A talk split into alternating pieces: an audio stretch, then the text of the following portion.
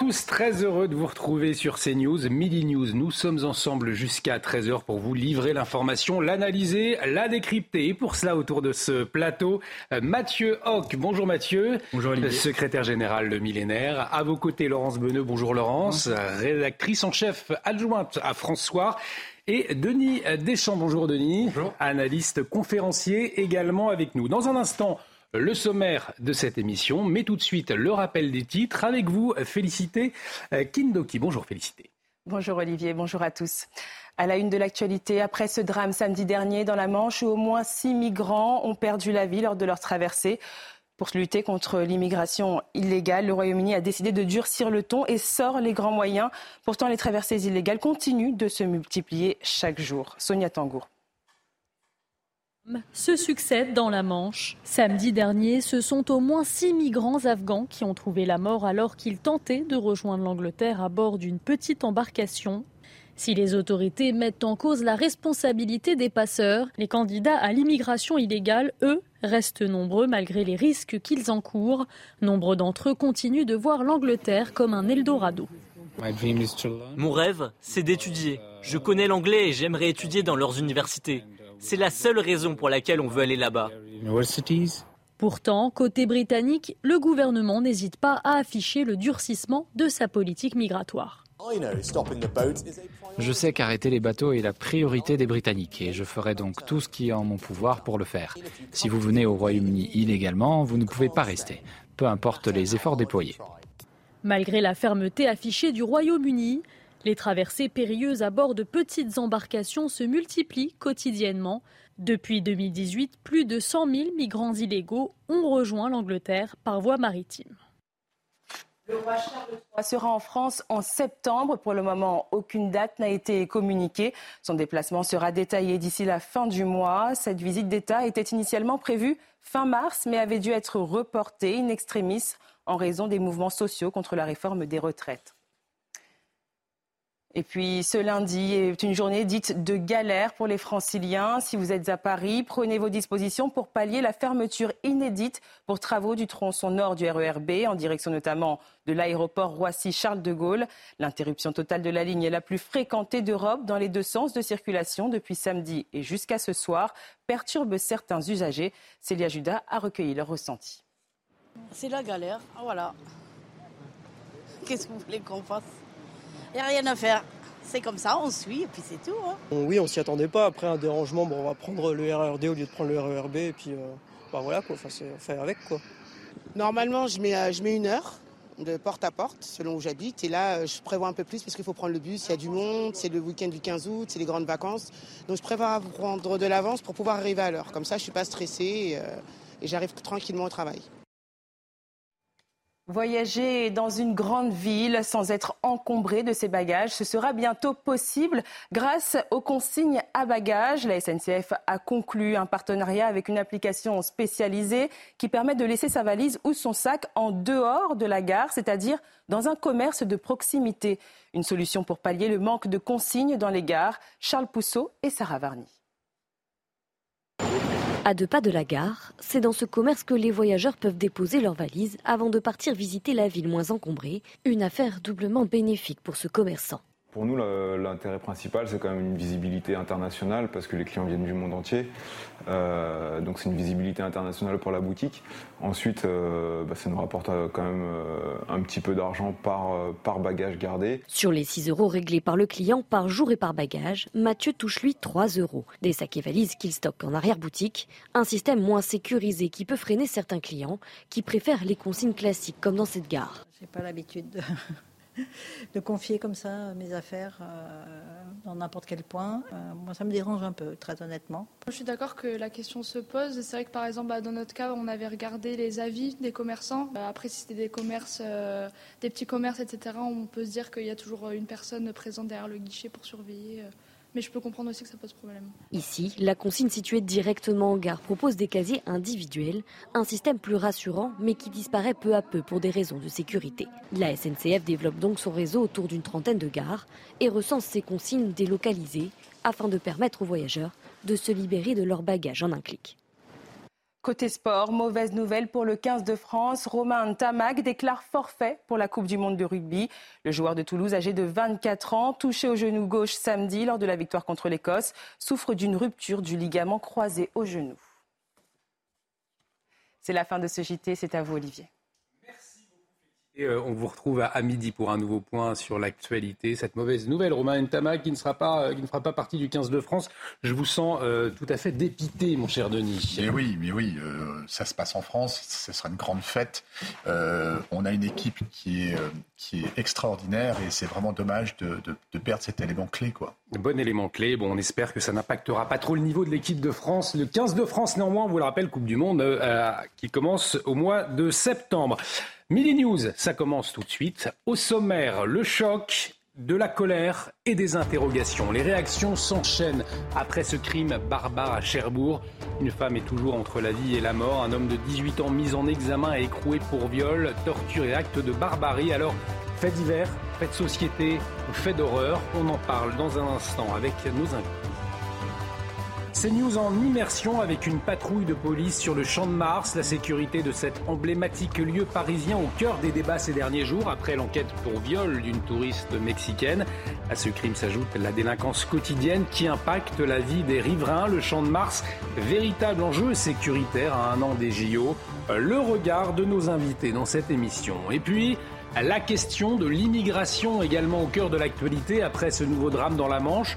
Six personnes ont péri samedi dans le naufrage d'une embarcation de migrants tentant de gagner l'Angleterre. Après ce drame, les passeurs dans le viseur du gouvernement. Malgré la fermeté affichée par les Britanniques, eh bien, elle, elle ne semble pas arrêter ce flux pour rejoindre le Royaume-Uni. Alors quelles sont les réflexions à mener Les actions concrètes qu'attendre du futur projet de loi immigration? L'avis de nos invités, on en débat à partir de euh, midi dans cette émission. On commence donc euh, à Cherbourg, où c'est donc le choc euh, après la barbarie. Un homme de 18 ans mis en examen pour le viol accompagné de torture ou actes de barbarie, des faits indicibles qui ont eu lieu euh, le début août, le 4 août plus précisément. La victime, une jeune femme, était toujours entre la vie et la mort hier. Le suspect, Oumar, est lui connu des services de police. Selon une source policière citée par le Figaro, il aurait notamment agressé sexuellement sa petite sœur de 4 ans. Il a été placé en détention provisoire vendredi soir. Euh, retour euh, sur les faits et précision sur place de Thibault Marcheteau. Écoutez-le. Effectivement, la stupeur et l'incompréhension. Voici les sentiments qui dominent à travers euh, les rues de Cherbourg, dix jours après que cette agression ait eu lieu. La stupeur, puisque ces faits se sont déroulés à quelques mètres du euh, palais de justice, en plein centre-ville euh, de Cherbourg, mais également l'incompréhension. Comment est-ce que ce principal suspect de 18 ans, déjà connu des services de police pour des faits similaires, a pu être en totale liberté? Voilà les questions que se posent les Cherbourgeois. D'ailleurs, je vous propose de les écouter à ce propos. Très surpris et très en colère. Parce qu'apparemment, cette personne était déjà connue des services, donc c'est toujours la même chose. Donc il a déjà violé ou il a déjà fait des trucs comme ça, mais on fait rien pour eux. Ben, on fait rien pour. Et ça, c'est le problème. Je comprends pas, c'est que ces, gens-là, ils sont connus, hein, et devraient se faire soigner, nous mettre dans des instituts euh, pour se faire soigner, parce que bon, ils ont ça dans la peau, dans la tête, euh, bon, faire, euh, faire du mal aux gens et tout. Et puis, bon, ben, on les prend pas à temps pour se faire soigner. Et puis, euh, donc, voilà, c'est. Faut, faut se méfier maintenant. Donc, mais bon, on fait rien pour non plus pour. pour s'en sortir. Concernant ce principal suspect, Oumar N, âgé donc de 18 ans, il a été placé en détention vendredi, également mis en examen pour viol accompagné de torture ou acte de barbarie. Une affaire atroce qui soulève euh, bien évidemment beaucoup de problématiques. On va y revenir euh, avec vous. Euh, avant, on va voir la, réaction du maire de la ville, du maire de Cherbourg. Je souhaite, au nom du conseil municipal, exprimer ma très vive émotion à la suite du drame survenu la semaine dernière dans notre ville. Je veux témoigner de ma solidarité auprès de la victime et lui faire part ainsi qu'à sa famille et à ses proches de notre complète solidarité. Les services municipaux et moi-même, nous tenons à leur entière disposition pour les aider et les accompagner. Laurence Beneux, c'est vrai qu'il y a quelques années, un tel fait divers ou une telle barbarie euh, aurait fait la une de tous les médias, de toute la presse, de tous les journaux télévisés. Euh, aujourd'hui, on constate, ce n'est pas vraiment le cas. Comment est-ce que vous, l'expliquez selon vous? Est-ce qu'on s'habitue tristement à cette barbarie? Qu'est-ce que ça révèle?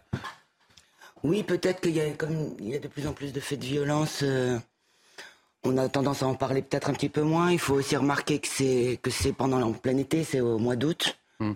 Donc il y a quand même cette tendance dans les rédactions. Moi, je l'avais vu hein, à se dire peut-être que bah, les gens n'ont pas forcément envie d'entendre malheureusement d'entendre parler de ça pendant leurs vacances.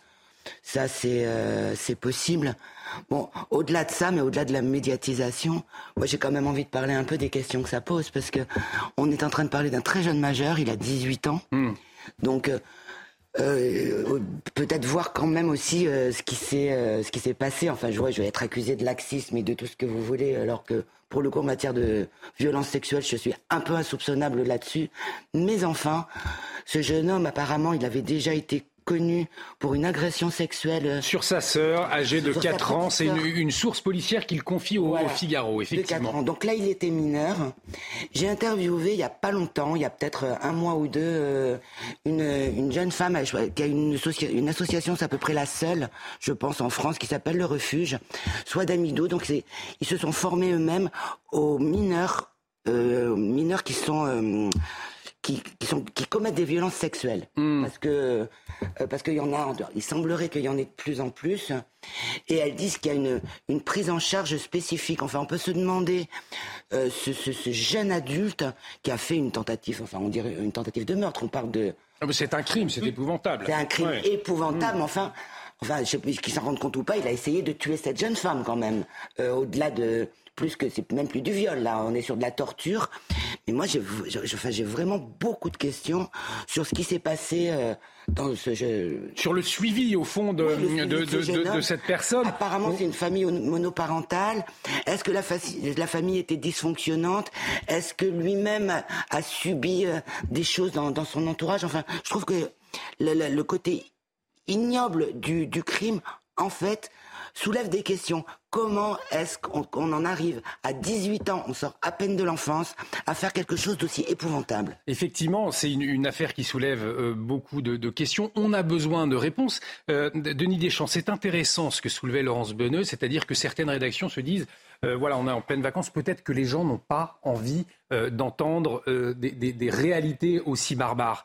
Et pour autant, il faut le dire, ça se passe aujourd'hui en France, c'est atroce. Effectivement, on n'a pas forcément envie de le relayer. On n'a pas envie. Malheureusement, il faut en parler. Ça se passe aujourd'hui en France.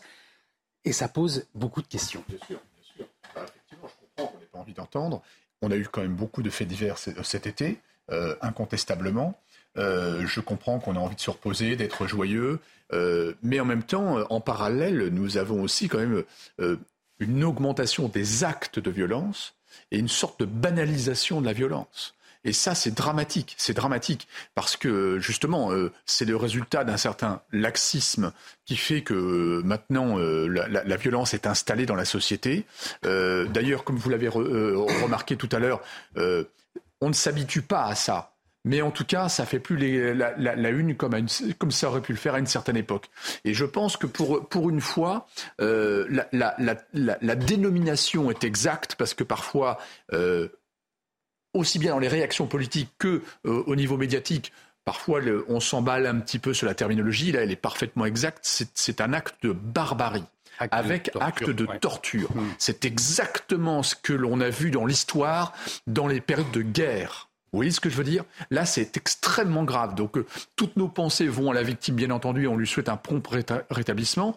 Elle est, je le rappelle, elle est en coma artificiel hein, euh, par rapport à toutes les opérations qu'elle a dû subir. C'est extrêmement lourd. Il y a même une cellule psychologique qui était ouverte à l'hôpital pour les, les, les, les, les staffs qui ont vu la, la victime. Ça montre la barbarie inouïe. Exactement, exactement. Donc là, on est dans une situation un petit peu, un, petit peu étrange. Vous l'avez rappelé, hein, 18 ans. Euh, en fait, qu'est-ce qui a vrillé dans sa tête pour qu'il arrive jusqu'à. Euh, enfin, il faut connaître les causes. Il y, a, il y, a, forcément des causes lourdes pour que le, le type soit en, en dehors de l'émotion et à, et à passer à un acte comme ça. Moi, je soulève juste une question. C'est quelle euh, comment dire, euh, quelle sanction on va appliquer à ce jeune homme euh, Est-ce qu'il y a une sanction à la hauteur de la barbarie qu'il a exécutée? Vous voyez ce que je veux dire? C'est compliqué là. Hein oui, effectivement, la question de la sanction se, pose, ce sera par la suite. Il risque la perpétuité, en tout cas, oui, mais après ce crime Il faudra voir si perpétuité réelle ou pas. Le débat est posé. Effectivement, je vous donne la parole tout de suite, euh, euh, mon, cher Mathieu. Mais avant, je vous propose d'écouter euh, la députée du Rassemblement national de Gironde, Edwige Diaz, qui était notre invitée ce matin dans la matinale. Et vous voyez comment elle qualifie ce fait barbare. Il y a eu assez peu de réactions politiques en dehors des rangs euh, du Rassemblement national. Et euh, c'est vrai que ça interpelle. Euh, on a vu un certain nombre de ministres, et notamment Madame la Première ministre, réagir par des tweets ce week-end, mais réagir sur beaucoup de choses, mais pas sur cet acte absolument atroce. Et ça vient contraster avec l'affaire Théo, je ne sais pas si vous vous souvenez, il y a quelques années, qui avait dit qu'il avait été violé par une matraque. Et là, on avait eu un déferlement de compassion. Même François Hollande s'était déplacé à son chevet.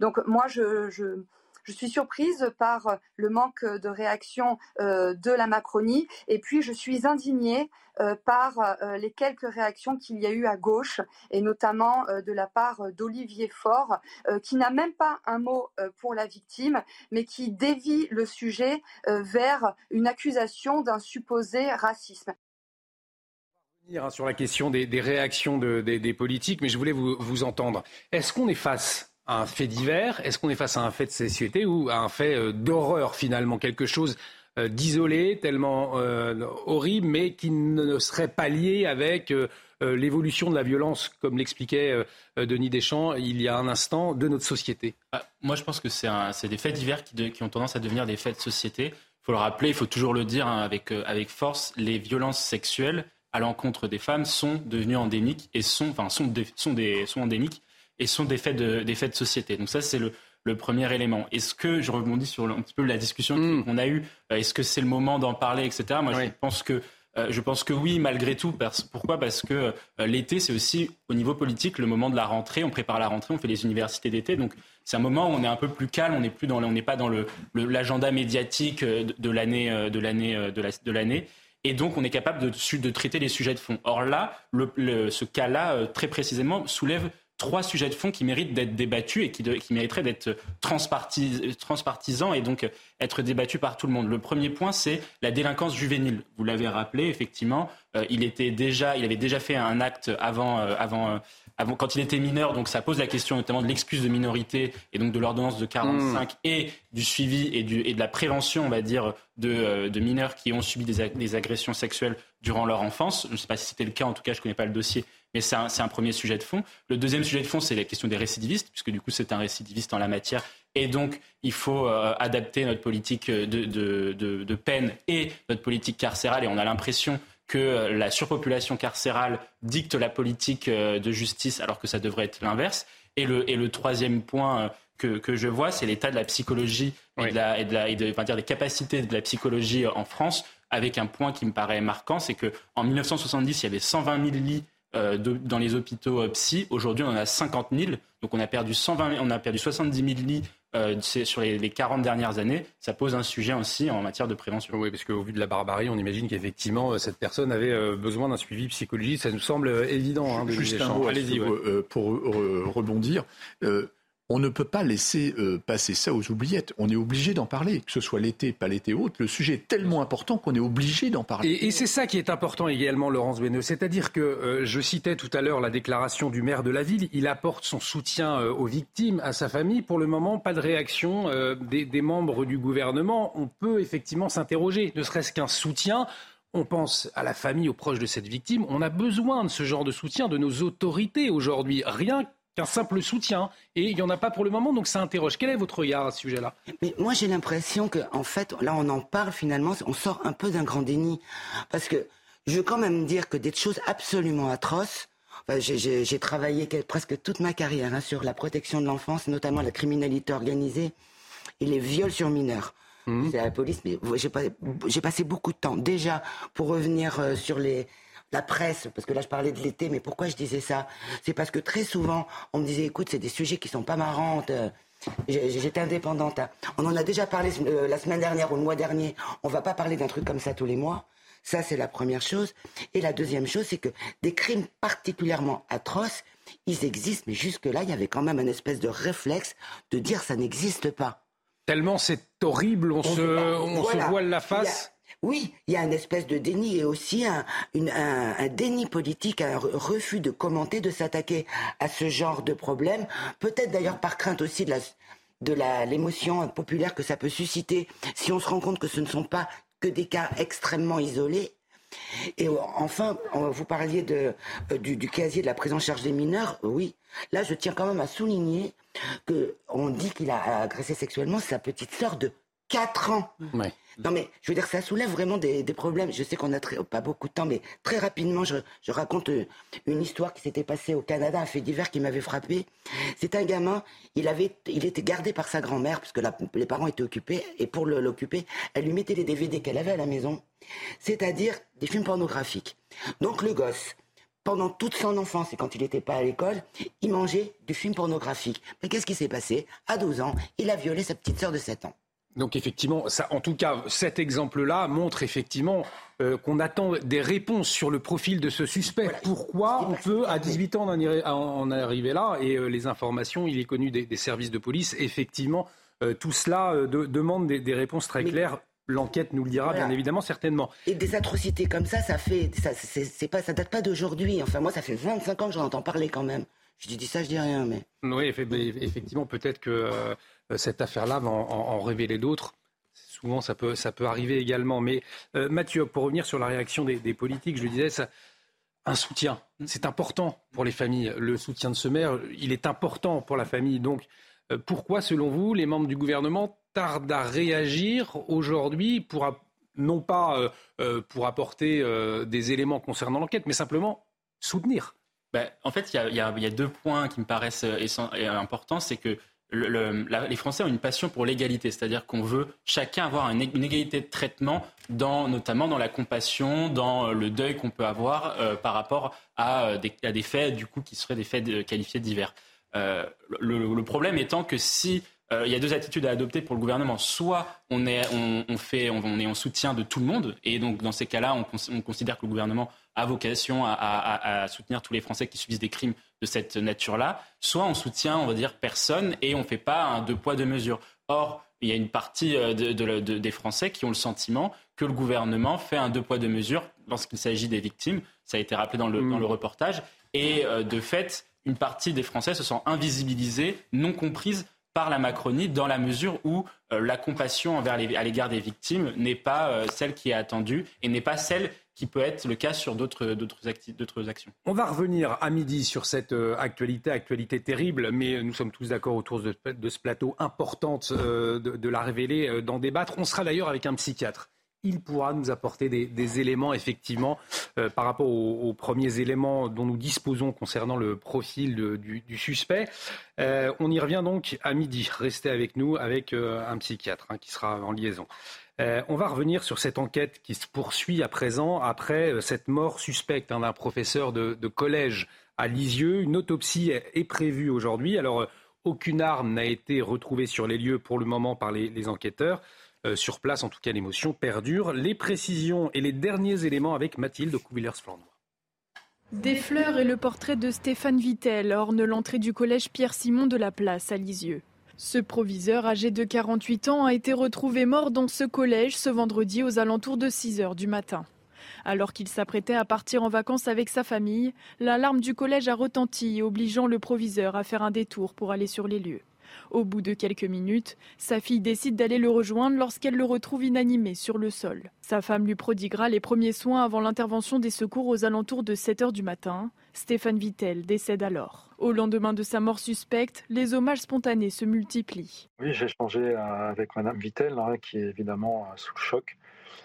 Euh, on a échangé aussi sur la, mise en place d'un hommage à, son mari et on, prend le temps de, le faire ensemble et on respectera le, choix et les volontés de la famille quant à, cette manifestation qui devra avoir lieu, ne serait-ce que pour saluer la mémoire de cet homme qui était un homme attentif, investi, euh, euh, qui aimait son métier. Le parquet de Lisieux informe qu'une trace d'effraction a été constatée dans l'établissement. Aucune arme n'a été retrouvée sur les lieux. La police judiciaire de Caen a été saisie. Les causes de la mort de Stéphane Vittel ne sont pas encore connues. Une autopsie du corps sera pratiquée aujourd'hui.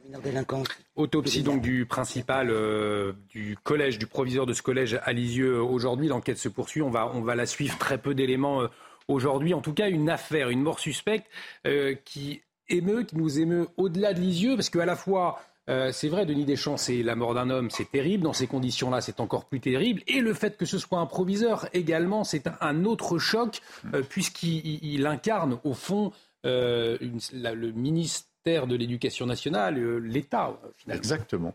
alors, on ne commande pas euh, les, faits parce qu'il y a très peu de faits et de toute façon c'est sous enquête, donc on n'a on a rien à dire là-dessus. Euh, enfin, en tout cas, moi je ne rentrerai pas sur ce terrain-là. Par contre, un proviseur, c'est un personnage. C'est un personnage dans un, dans, un écosystème. Euh, il, est respecté des, élèves, des parents. C'est une autorité. En plus, ce monsieur apparemment avait beaucoup de qualités. C'est quelqu'un qui passait très bien auprès du public. Il s'engageait dans la vie associative, dans, dans, la vie, dans, la vie politique tout le monde ne, fait que des éloges sur ce monsieur. Et je, et je tiens à rappeler également qu'un proviseur, et il en a fait la démonstration, il a fait demi-tour, il partait en vacances, il a fait demi-tour pour revenir. Mm. Ce sont des gens très investis dans leur collège ou dans leur euh, euh, et on le voit bien. Souvent d'ailleurs, ils vivent sur place. Donc c'est leur deuxième maison ou c'est même leur maison quelque part. Ce sont des gens très investis, ils ont vraiment le sens du devoir et il l'a encore démontré. Et nous souhaitons effectivement pour ses proches que cette enquête euh, avance le, plus vite possible. Une autopsie, euh, on vous le disait euh, aujourd'hui, pour déterminer les circonstances, ou en tout cas éclairer sur les circonstances de cette mort suspecte. Peut-être un, mot, il nous reste 10 secondes, Mathieu Hoc, sur, l'image de ce proviseur. sa mort suspecte suscite beaucoup d'émotions partout en France. Hein. Bien sûr, on est tous allés au collège dans notre vie. L'éducation nationale, c'est véritablement le, berceau et le terreau culturel de la République. Donc là-dessus, euh, c'est pour ça qu'on arrive tous à s'incarner en fait ce qui s'est passé et c'est euh, véritablement euh, dramatique, d'autant plus qu'il faut bien le rappeler encore, hein, l'éducation nationale est portée par son personnel, que ce soit le corps enseignant, toutes les personnes qui travaillent dans les établissements, les proviseurs, etc., qui portent l'éducation nationale et qui portent la promesse républicaine. Et là-dessus, il faut avoir un soutien plein et entier, tout en sachant que les violences à l'égard du personnel de l'éducation nationale sont en pleine hausse. Aujourd'hui, on est à 6% quand même du personnel de l'éducation nationale. Il y a plus d'un million de personnes qui travaillent à l'éducation nationale. 6% qui s'est fait euh, déjà agresser physiquement, 16% euh, qui s'est fait agresser euh, verbalement. Donc c'est des chiffres qui sont alarmants. Et en plus, on constate une répartition, une distribution de la violence qui est inégale, puisque c'est principalement les collèges et les lycées professionnels qui, souffrent, on va dire, mm. De cette violence et de cette insécurité euh, dans euh, l'éducation nationale. Allez, on va marquer une très courte pause sur CNews. Dans un instant, nous allons nous intéresser à la question de, de l'insécurité sur le champ de Mars à Paris. L'une de nos équipes a suivi une patrouille de police. Euh, vous allez le voir, la sécurité de ce lieu emblématique au cœur des débats ces derniers jours. Et c'est un véritable enjeu, hein, bien évidemment, à un an des Jeux Olympiques. On en parle, on analyse, on en débat tout de suite sur notre antenne. Restez avec nous. Et de retour sur le plateau de Midi News, bienvenue chers amis. Si vous nous rejoignez, on décrypte, on analyse, on débat l'actualité avec euh, autour de ce plateau Mathieu Hoc, Laurence Benneux et euh, Denis Deschamps. Et je vous propose que nous nous intéressions à présent à la question de l'insécurité sur le champ de Mars, puisque CNews, l'une de nos équipes, est partie en immersion avec une patrouille de police. On le sait, la sécurité, un de cet emblématique euh, lieu de la capitale, au cœur des débats ces derniers jours, euh, notamment avec l'enquête hein, qui est en cours concernant le viol d'une touriste mexicaine. À ce crime s'ajoute la délinquance quotidienne qui impacte la vie des, riverains, hein, très clairement. Le champ de Mars, qui est donc un véritable enjeu, je le disais, un véritable enjeu sécuritaire à un an des Jeux Olympiques. Voyez ce reportage signé Jules Bedeau, Sarah Barny, on en parle ensuite. Au pied de l'un des monuments les plus visités au monde, les forces de l'ordre s'activent de jour comme de nuit et patrouillent sur le champ de Mars, un secteur qui attire les touristes mais aussi les voleurs. TI 08 Alpha, sur place, euh, champ de Mars, Tour Eiffel, je me rends au poste d'accès mobile euh, à la rencontre de la BTC 07 reçue. Un poste de sécurité mobile a été mis en place au pied de la tour Eiffel. L'objectif, être visible, informer et faciliter les démarches en cas de dépôt de plainte. Une présence qui rassure les touristes. On se sent plutôt en sécurité ici, il y a la police partout. Je me sens bien, je suis avec ma compagne. J'ai entendu que la nuit cela pouvait être risqué de porter des objets de valeur, mais c'est pareil dans n'importe quelle ville d'Europe. Donc oui, ne pas porter des montres ou des articles comme ça. Ce vendeur à la sauvette est contrôlé par les policiers. Il sera verbalisé notamment pour la vente illégale d'alcool sur la voie publique. Un peu plus loin, ce vendeur de souvenirs à l'image du monument est également verbalisé et sa marchandise saisie. ce type de vente, même si encore une fois, ça n'est pas, pas des gens qui vont agresser les touristes, hein. ils vont leur vendre des choses, mais ça fait partie euh, de ce qui n'est pas autorisé euh, sur le secteur et ce qui peut attirer aussi une autre forme de délinquance. En luttant ainsi contre la petite délinquance qui dégrade déjà l'image de Paris, la police empêche l'implantation dans le secteur d'une plus grande criminalité.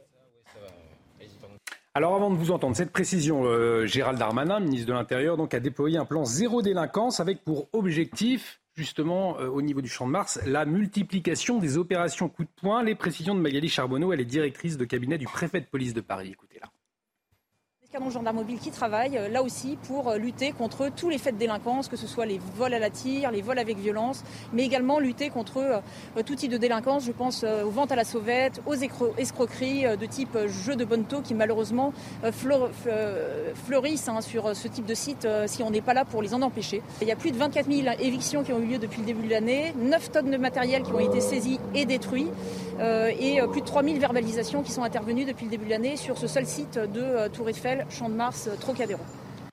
Denis Deschamps, la question de l'insécurité au Champ de Mars, on en parle non pas depuis des mois, mais même depuis des années. On en a déjà débattu autour de ce plateau. Là, on entend, il faut lutter contre la petite délinquance. On va chercher les petits délits. C'est ce que font les policiers en masse aujourd'hui.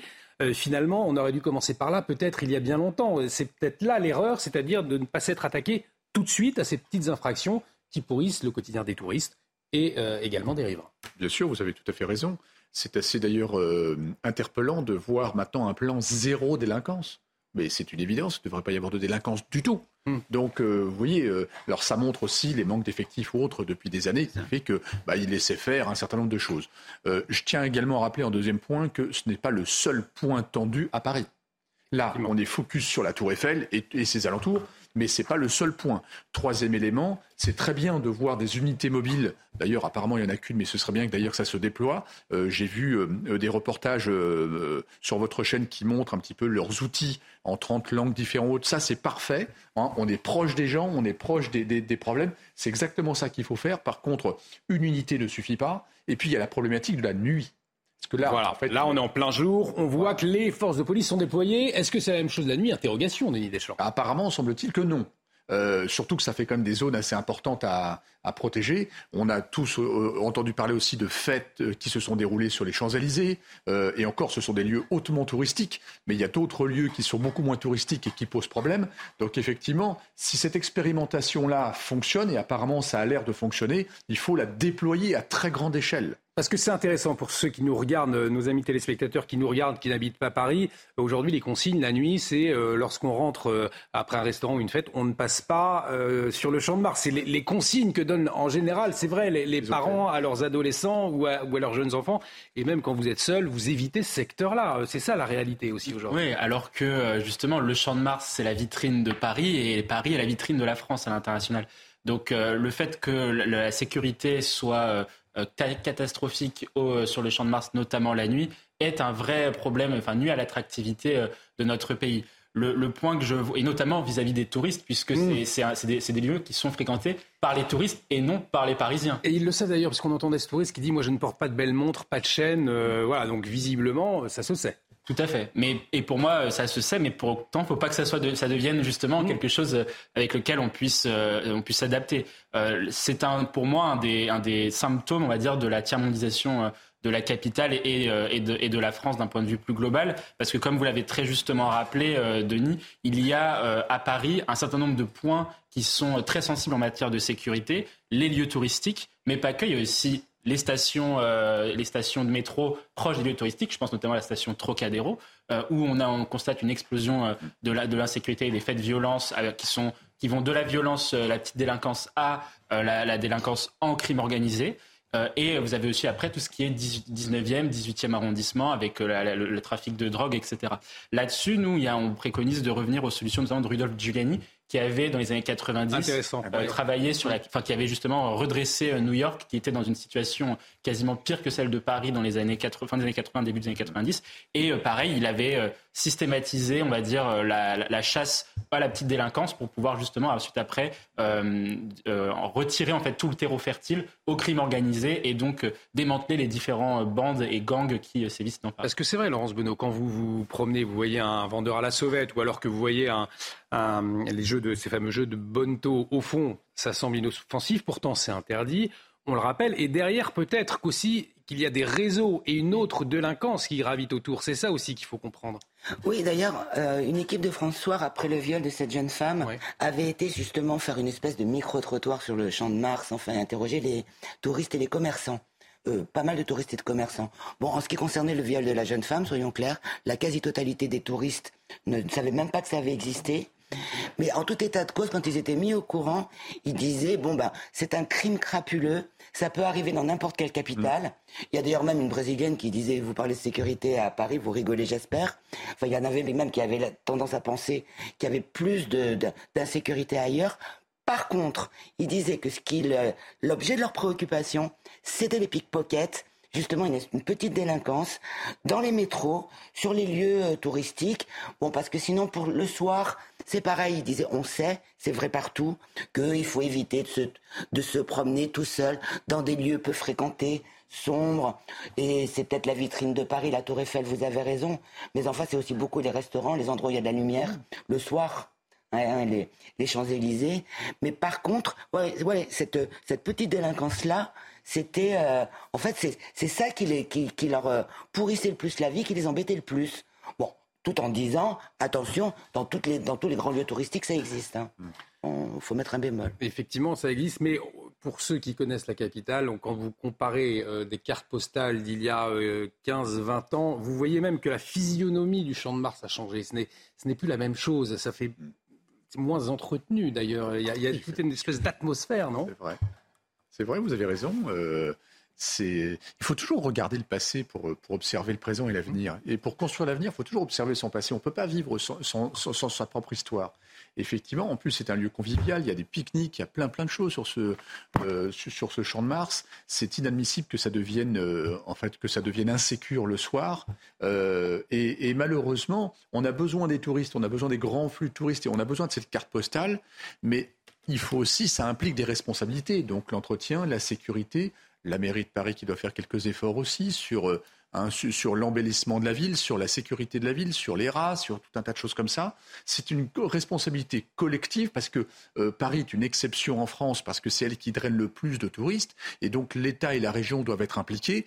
Et en tout cas, ils sont impliqués indiscutablement, mais on voit aussi le résultat. Donc peut-être que l'implication n'est pas suffisante, parce que hmm. le résultat est ce qu'on est, on est en train d'observer à l'heure actuelle. Et Mathieu, un, un, véritable enjeu. En tout cas, cette question de sécurité dans, les lieux touristiques parisiens à un an des Jeux Olympiques. La Coupe du Monde aussi, euh, même avant en septembre. Tout, à fait. C'est d'ailleurs le cap avec les Jeux Olympiques en, à Paris qui vont être organisés à l'été prochain. Euh, moi, je pense qu'il faut, il y, a deux points à dissocier. C'est effectivement la réponse de l'État, euh, de l'État national et donc du ministère de l'Intérieur avec la sécurité. Un, la sécurité globale, avec un diagnostic aussi à poser hein, sur, sur Paris et au Trocadéro. Euh, c'est quand même aussi, il faut le dire, majoritairement des étrangers qui posent problème en matière de sécurité euh, et en matière de, justement de cette petite délinquance-là. Et j'en veux pour preuve un chiffre qui est quand même que 93% des euh, agressions et des vols en fait dans les transports en commun en Ile-de-France sont le fait d'étrangers. Donc ça c'est un, des sujets liés à la politique migratoire et à ce que peut faire l'État euh, au sens euh, au ministère du terme. Ou l'absence de politique migratoire. Ou l'absence de politique migratoire évidemment à, réguler. Le, deuxième point c'est aussi la mairie, ce que peut faire la mairie et il ne faut pas non plus se tromper de sujet, c'est-à-dire qu'il y a 85% des Français qui vivent dans, un territoire où il y a une police municipale. Euh, la police municipale, elle a les, le maire, les maires ont des pouvoirs de police. Et donc Anne Hidalgo, qui se défausse souvent sur l'État en disant que l'État prend pas ses responsabilités euh, et, le ministère ne va pas assez loin en matière de sécurité, elle a aussi un rôle à jouer. Et là-dessus, on constate une explosion de l'insécurité dans les, dans les différentes mais grandes métropoles. Hein. Il n'y en a pas qu'à Paris. Hein. Je pense que nos téléspectateurs qui nous écoutent à Marseille, à Nantes, euh, à Lille, à, Lyon ou à Strasbourg rigolent en disant qu'ils pensent exactement la même chose. Mais là-dessus, il faut que toutes les municipalités soient aux côtés de l'État euh, centrale pour pouvoir lutter contre les phénomènes de délinquance. La question de la sécurité, la question des transports aussi qui se pose à un an des, Jeux Olympiques, avec aujourd'hui eh bien ce risque de pagaille dans les transports parisiens, puisque le trafic du RERB euh, est totalement interrompu hein, toute la journée sur un tronçon important. conséquence, les, voyageurs, les voyageurs nombreux hein, de Roissy-Paris-Charles de Gaulle étaient invités à prendre des bus de remplacement. Le point sur la situation ce matin avec Charles Pousseau et Célia Judas.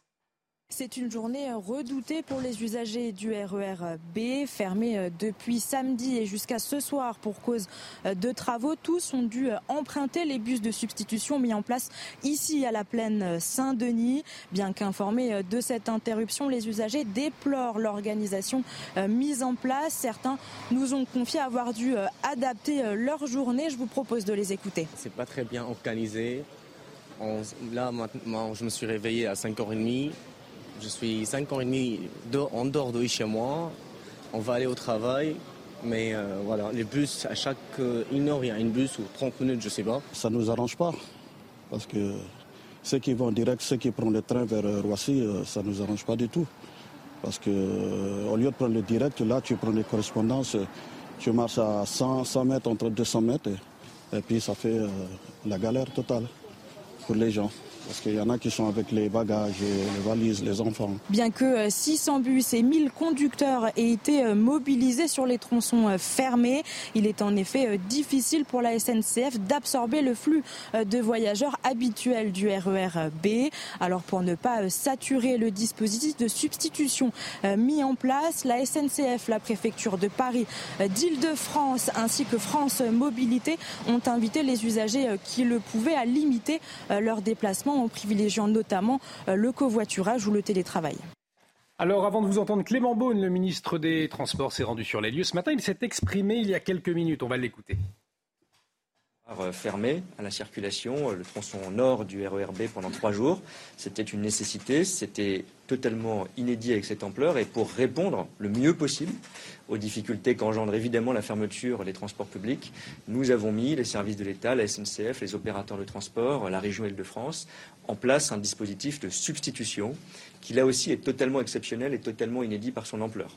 C'est 1000 chauffeurs qui sont mobilisés, ce sont 600 bus qui viennent de toute la France pour apporter euh, ce soutien auprès de 200 000 personnes qui habituellement, euh, une veille de 15 août, utilisent euh, le RERB et qui en ont besoin pour leur vie quotidienne, pour aller au boulot parce qu'ils n'ont pas le choix et à qui on doit aussi ce service public. Donc voilà, 600 bus mobilisés, Denis Deschamps, 1000 conducteurs. Pour le moment, bon, on a entendu effectivement des, voyageurs mécontents. Pour le moment, ça a l'air de plutôt bien se dérouler. On est au mois d'août, fort heureusement, c'est un lundi. Bon, néanmoins, ça, reste un peu périlleux pour certains. Mais, euh, Bien sûr. en fait, c'est un sujet très délicat parce que, alors, ils ont dû probablement prendre la, semaine la plus, la, moins fréquentée de l'année, hein, bien entendu.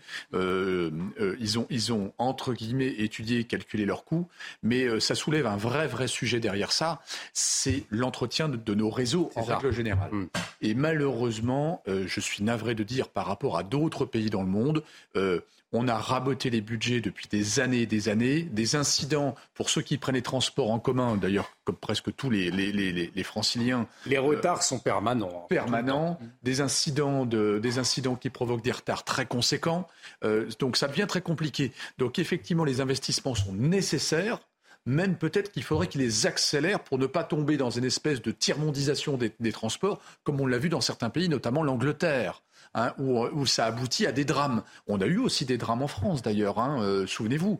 Donc euh, il faut absolument investir, investir massivement et surtout faire de la prévention, ne pas attendre que ça tombe en panne et que tout casse. Hein, on sait très bien mmh. qu'il y a des rails très anciens qui peuvent casser et euh, bien évidemment ça tombe toujours aux heures de pointe. Et là, ce sont des millions de personnes, enfin ce sont des millions de voyages en réalité et ça pose des véritables problèmes. Et d'ailleurs, ça gâche des heures de sommeil aux gens, des heures de travail. Donc ça a des vraies conséquences économiques. Donc plus ils sont dans l'anticipation, mieux c'est. Alors justement, euh, le ministre des Transports, Clément Beaune, qui s'est également euh, exprimé ce matin sur ces, euh, sur ces grands travaux concernant les transports. Écoutez-le. Ce sont les travaux qui se poursuivront dans les mois qui viennent, qui concernent la modernisation du réseau de la ligne B du RER, e la signalisation, J'anticipe une question qui est souvent posée. C'est on dit on fait ça au nom d'une Charles de Gaulle Express qui va relier euh, le centre de Paris, euh, gare de l'Est un peu plus loin, jusqu'à l'aéroport Charles de Gaulle. Les deux sont intriqués sont imbriqués. Il n'y a pas un projet dissociable, dissocié de l'autre. Et donc, j'assume parfaitement que ces travaux sont avant tout pour améliorer le quotidien des franciliens. Par exemple, avec ce qu'on appelle des zones de retournement, le président de la SNCF le détaillerait mieux que moi, mais qui permet que quand on a des problèmes techniques sur une ligne, on n'est pas obligé d'interrompre, comme on le vit souvent, toute une ligne ou un large morceau d'une ligne, mais on peut interrompre seulement sur quelques stations. Ça change la vie des franciliens. Laurence Benoît, on voit quand même une volonté avec ces travaux d'arranger la, vie des, franciliens. Vous y croyez euh, au vu de la réalité actuelle? Comme Saint Thomas, on veut voir pourquoi. Exactement, parce que le, RERB, euh, les gens qui le prennent s'en plaignent beaucoup à, longueur d'année. Hein, c'est euh, voilà, on mm. s'en moque même. Mais juste, on parlait de médiatisation tout à l'heure. Moi, je suis surprise qu'on en parle maintenant. J'ai pas l'impression qu'on ait parlé beaucoup avant de ces travaux qui n'ont pas dû être décidés euh, hier, trois jours, pour que les gens puissent s'organiser, euh, pour dire attention, les entreprises et tout ça. Et comme autre chose, bon, favoriser du coup le covoiturage et tout ça, parce qu'il y a des gens qui travaillent aussi. Au mois d'août, il n'y a pas que les touristes. Il en reste qui travaillent. Par exemple, est-ce qu'il y a la gratuité des voitures dans Paris? Parce que c'est bien joli de dire aux gens, euh, favorisez pour une fois, favorisez votre voiture, covoiturer, etc. Après, il faut en faire quelque chose. Donc au niveau de, de l'organisation, tout simplement, de l'anticipation, y compris d'ailleurs pour demander aux gens de le faire. Hein, euh, euh, qu'est-ce qui a été fait? Moi, je, j'ai, enfin, j'ai l'impression qu'on en parle aujourd'hui. C'est vrai, Mathieu, qu'on aurait pu dire aux, Parisiens qui travaillaient aujourd'hui, par exemple, vous pouvez prendre vos voitures aux entreprises. Le stationnement sera gratuit. On vous facilitera euh, les accès au parking, par exemple. Ça, c'est effectivement, ça n'a pas été mis sur la table. Ce, ce, type de proposition très concrète. Oui, bien sûr. Je pense que la politique des transports dans la, dans la, dans la capitale et dans la, dans la, dans la banlieue proche et lointaine en Ile-de-France, elle souffre aussi un peu d'incohérence dans la mesure où déjà il y a beaucoup d'acteurs qui sont sur la table. Il y a l'État avec euh, Clément Beaune, ministre des Transports, il y a la SNCF qui gère le, RER, il y a IDF, voilà, Île-de-France Mobilité, donc avec la région sur, sur le métro, etc. Donc il y a beaucoup d'acteurs sur la table à mettre, à mettre en concertation. Ça, c'est le premier élément. Et puis le, deuxième élément, c'est euh, la, municipalité euh, a tendance aussi à toujours euh, punir, on va dire, les, travailleurs qui prennent, euh, enfin la France du travail, hein, qui prend la voiture, et notamment les franciliens qui prennent la voiture pour aller dans Paris. Et aujourd'hui, rien n'est fait, et même en anticipation, rien n'est fait pour justement permettre aux gens de pouvoir aller euh, travailler avec sa voiture dans Paris. Et, ça pose aussi une autre interrogation, c'est que malheureusement, on a concentré beaucoup de, personnes, non pas dans Paris, mais tout autour de Paris. Et en fait, on le voit simplement par les grues avec des nouveaux immeubles qui se construisent partout. Et malheureusement, la problématique du transport n'est pas adaptée par rapport à l'augmentation ou cette concentration de mmh. personnes. Et on le voit, c'est la conséquence, c'est que les routes sont saturées. Maintenant, on a des bouchons à n'importe quelle heure, même à 6 heures du matin quand on, quand on rentre des aéroports. Euh, on, on, a une situation des transports qui est un vrai problème. Les réseaux publics gérés par donc RATP, SNCF, ils n'ont pas du tout suivi le mouvement, mais vraiment pas. Les, les RER sont saturés. Euh, donc à chaque fois qu'il y a un incident, forcément, ça prend des proportions de dingue. Et, malheureusement, les routes, en plus, il y a un autre phénomène, c'est que certains élus comme la mairie de Paris, ne supportent plus la voiture alors qu'ils l'ont favorisée pendant des décennies. Et, et, en fait, on se retrouve dans, dans, dans, un effet ciseau, en fait. Et on est coincé. Et donc l'infrastructure n'a pas suivi par rapport à la concentration des gens dans les villes. et on a le sentiment aussi, Laurence Bénet, qu'il n'y a pas toujours de, plan B. On se souvient de ce qui s'est passé au début des vacances à, Montparnasse. Là, effectivement, le ministre des Transports s'est déplacé. Il a annoncé que le dispositif avec 600 bus, 1000 chauffeurs avait été mis en place. Voilà pour permettre aux, franciliens de se déplacer. Mais ce, ce, ces plans B, cette stratégie de plan B, ce n'est pas toujours le cas. En tout cas, c'est ce on a ce sentiment-là. Mais absolument, parce que vous parlez de concertation entre les, entre les services, mais c'est vrai. Parce que vous savez, moi j'attends, j'ai pas eu le temps de regarder, mais j'exclurai pas du tout que par exemple, il y ait des travaux la nuit, ou à partir de, 21h30, sur les autoroutes qui vont aux aéroports. c'est parfaitement possible. Je me rappelle de, c'était il y a quelques années, avec une amie américaine justement. Elle était effarée. On allait, on prend la voiture pour aller chercher son père avec ses bagages et tout ça, qui arrivait par un vol de nuit. On essaye de prendre la 1, elle était fermée. On essaye de prendre la 3, elle était fermée aussi. C'était pas les mêmes départements. Mais vous savez quoi? Eh ben, ils avaient fermé les deux axes qui allaient à l'aéroport international en même temps. Elle, elle, était américaine, elle, a, elle en revenait pas, elle avait les bras qui lui ont tombé. Hmm. Si ça se trouve, on va apprendre que par-dessus le marché, il y a plein de travaux sur la voie de la, de, sur le chemin de, du RERB. Euh, au nord comme au sud d'ailleurs, qui font qu'en plus, y a, on ne peut pas prendre les routes. Cet exemple avec votre amie américaine est, est, intéressant, puisque on la répète encore, Denis Deschamps, dans un an, qu'est-ce qui va se passer? Les Jeux Olympiques, on sait que beaucoup de touristes étrangers euh, vont, vont, venir à Paris et dans la région parisienne. Il va, il va falloir, là, pour montrer une belle image de la France, c'est aussi ça l'enjeu des Jeux Olympiques, que le transport ferroviaire. euh, marche euh, à, à, la minute près, hein, fonctionne euh, de manière impeccable. Cher Olivier, j'ai du mal à croire qu'on n'aura plus de travaux dans un an. Parce qu'on est tellement, il y a tellement de points de travaux dans, en région parisienne, pas qu'à Paris, mais en région parisienne, qu'on a du mal à croire que tout sera terminé dans un an. Euh, et, et, alors, le, ça, ça, ça, ça, suscite aussi une interrogation, ces grands événements internationaux à Paris. Euh, c'est qu'il ne faudrait pas qu'il y ait énormément d'efforts de fait que pour l'événement en question, je pense par exemple à la sécurité, et qu'ensuite après il y a un relâchement et qu'en fait plus, plus, rien ne se passe et qu'en réalité l'insécurité revienne. Oui, il faut que ça bénéficie ensuite aux Français. Voilà, c'est une voilà. question qu'on peut avoir. Est-ce qu'en général, euh, les derniers Jeux Olympiques, est-ce qu'effectivement bénéficient ensuite aux, aux habitants euh, des, des, pays concernés et des villes concernées? Ça dépend, il y a plusieurs modèles en fait. Il y a effectivement le premier modèle Londres où c'était plutôt positif mmh, en oui. termes de retombées économiques pour, euh, pour la capitale euh, britannique. Euh, par contre, pour, le, pour ce qui était des Jeux olympiques de Rio, c'était absolument donc le, les Jeux de 2016, c'est ça, me semble-t-il. Il y avait effectivement aucune retombée avec notamment une, vraiment des projets, ce qu'on appelle les projets grands, enfin les éléphants blancs, donc c'est-à-dire avec des stades, des, mm. des, infrastructures magnifiques qui ont été complètement délabrées ensuite. Donc les Jeux Olympiques n'ont pas permis à, à, au Brésil de pouvoir en profiter et d'être, on va dire, bénéficiaire net. Et puis après, L'autre point que je vois aussi sur la question, pour revenir sur la question des transports publics à Paris, c'est aussi l'augmentation du coût pour les usagers c'est du, du, très, du très transport. Ouais. C'est-à-dire que quand on compare le modèle allemand aujourd'hui et le modèle et le modèle français, les Allemands arrivent par une, une, avec plus de budget certes, mais aussi avec une meilleure organisation, une meilleure efficience, à avoir des services publics de transport qui sont euh, très très bas, euh, très très peu onéreux, voire gratuits pour dans parfois certaines gratuit. villes, parfois gratuits. Alors que nous, en France, on a un coût euh, qui est effectivement encore assez bas par rapport à, à Londres ou d'autres villes, mais, mais qui reste en augmentation. Et désormais, la, la, SNCF qui vous propose même de payer en trois fois votre billet. Ça pourrait être un sujet de débat, euh, effectivement, Alors, à venir. Mais... Sur ce sujet-là, plutôt que de payer en trois fois, vous voyagez à l'étranger, vous prenez votre téléphone, vous payez très facilement avec le téléphone, entrée, sortie, tout est fluide. Nous, on a encore un système archaïque de tickets où c'est vraiment très compliqué. Même un étranger, euh, allez, allez voir par exemple l'exposition exceptionnelle qu'il y a de Van Gogh aux Pays-Bas. Vous arrivez, moi je suis un étranger, je, présente mon téléphone, tout est fluide. Vous n'avez pas à prendre des tickets papier ou des choses comme ça. On n'est pas perdu. Voilà. Et je pense que là, on a un effort de modernisation à faire. Et pour rebondir sur votre précédente question également, c'est peut-être que la SNCF, pour les usagers au quotidien comme le RERB, peut-être qu'elle devrait communiquer aussi par texto, parce que maintenant ça se fait de, de manière très facile. Mmh. Hein, quand vous avez un problème avec, avec les avions, on vous prévient par texto. Et eh bien là, peut-être qu'ils pourraient aussi créer un lien avec leurs usagers tous les jours, avec des remontées possibles d'ailleurs de sujets.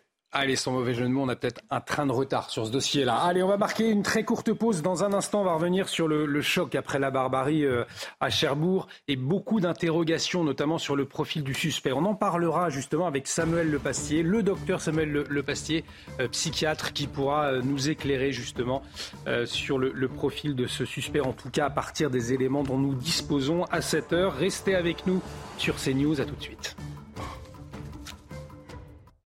De retour sur le plateau de Midi News, bienvenue. Si vous nous rejoignez, on vous livre l'information, l'analyse, on la décrypte avec autour de ce plateau Mathieu Hoc, secrétaire général Le Millénaire, à vos côtés Laurence Béneux, rédactrice en chef adjointe François et Denis Deschamps, analyste conférencier. Dans un instant, le docteur Samuel Lepastier, psychiatre, sera en liaison avec nous. On va revenir sur le profil euh, du suspect après ce, viol barbare, ces actes de torture euh, indicibles. On essaiera d'en savoir un petit peu plus euh, sur le, profil donc de cet homme de 18 ans mis en examen pour viol, je vous le rappelle. Mais tout de suite, on va retrouver Félicité Kindoki.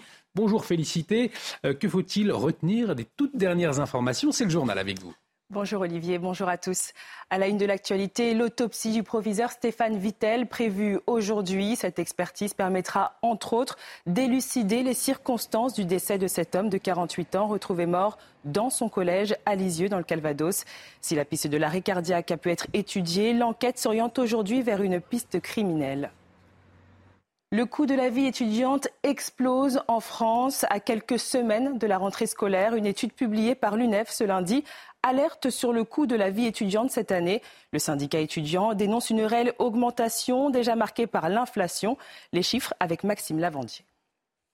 C'est un constat affligeant que dresse l'UNEF ce lundi. Dans son rapport annuel, le syndicat étudiant dénonce un coût de la vie étudiante en nette augmentation. Une hausse de 6,47% en 2023, soit près de 595 euros de plus par an. Une année déjà marquée par la hausse des prix à la consommation de 4,5% en juin. Jamais, en 19 ans d'enquête, l'évolution du coût de la vie étudiante n'avait atteint de tels sommets. Avec l'inflation et la flambée des prix alimentaires, s'ajoute également la hausse des prix de l'énergie, plus 10,1% pour l'électricité et plus 22% pour le gaz. L'augmentation des frais de transport vient également grever le budget des jeunes, plus 3,9% pour les boursiers et plus 5,9% pour les autres. Notez aussi que le loyer, premier poste de dépense chez les jeunes, est passé de 561 euros par mois en moyenne en 2022 à plus de 570 euros par mois, soit une augmentation de 1,7%. Le gouvernement avait annoncé en mars 500 millions d'euros supplémentaires à la rentrée pour élargir le nombre d'étudiants boursiers,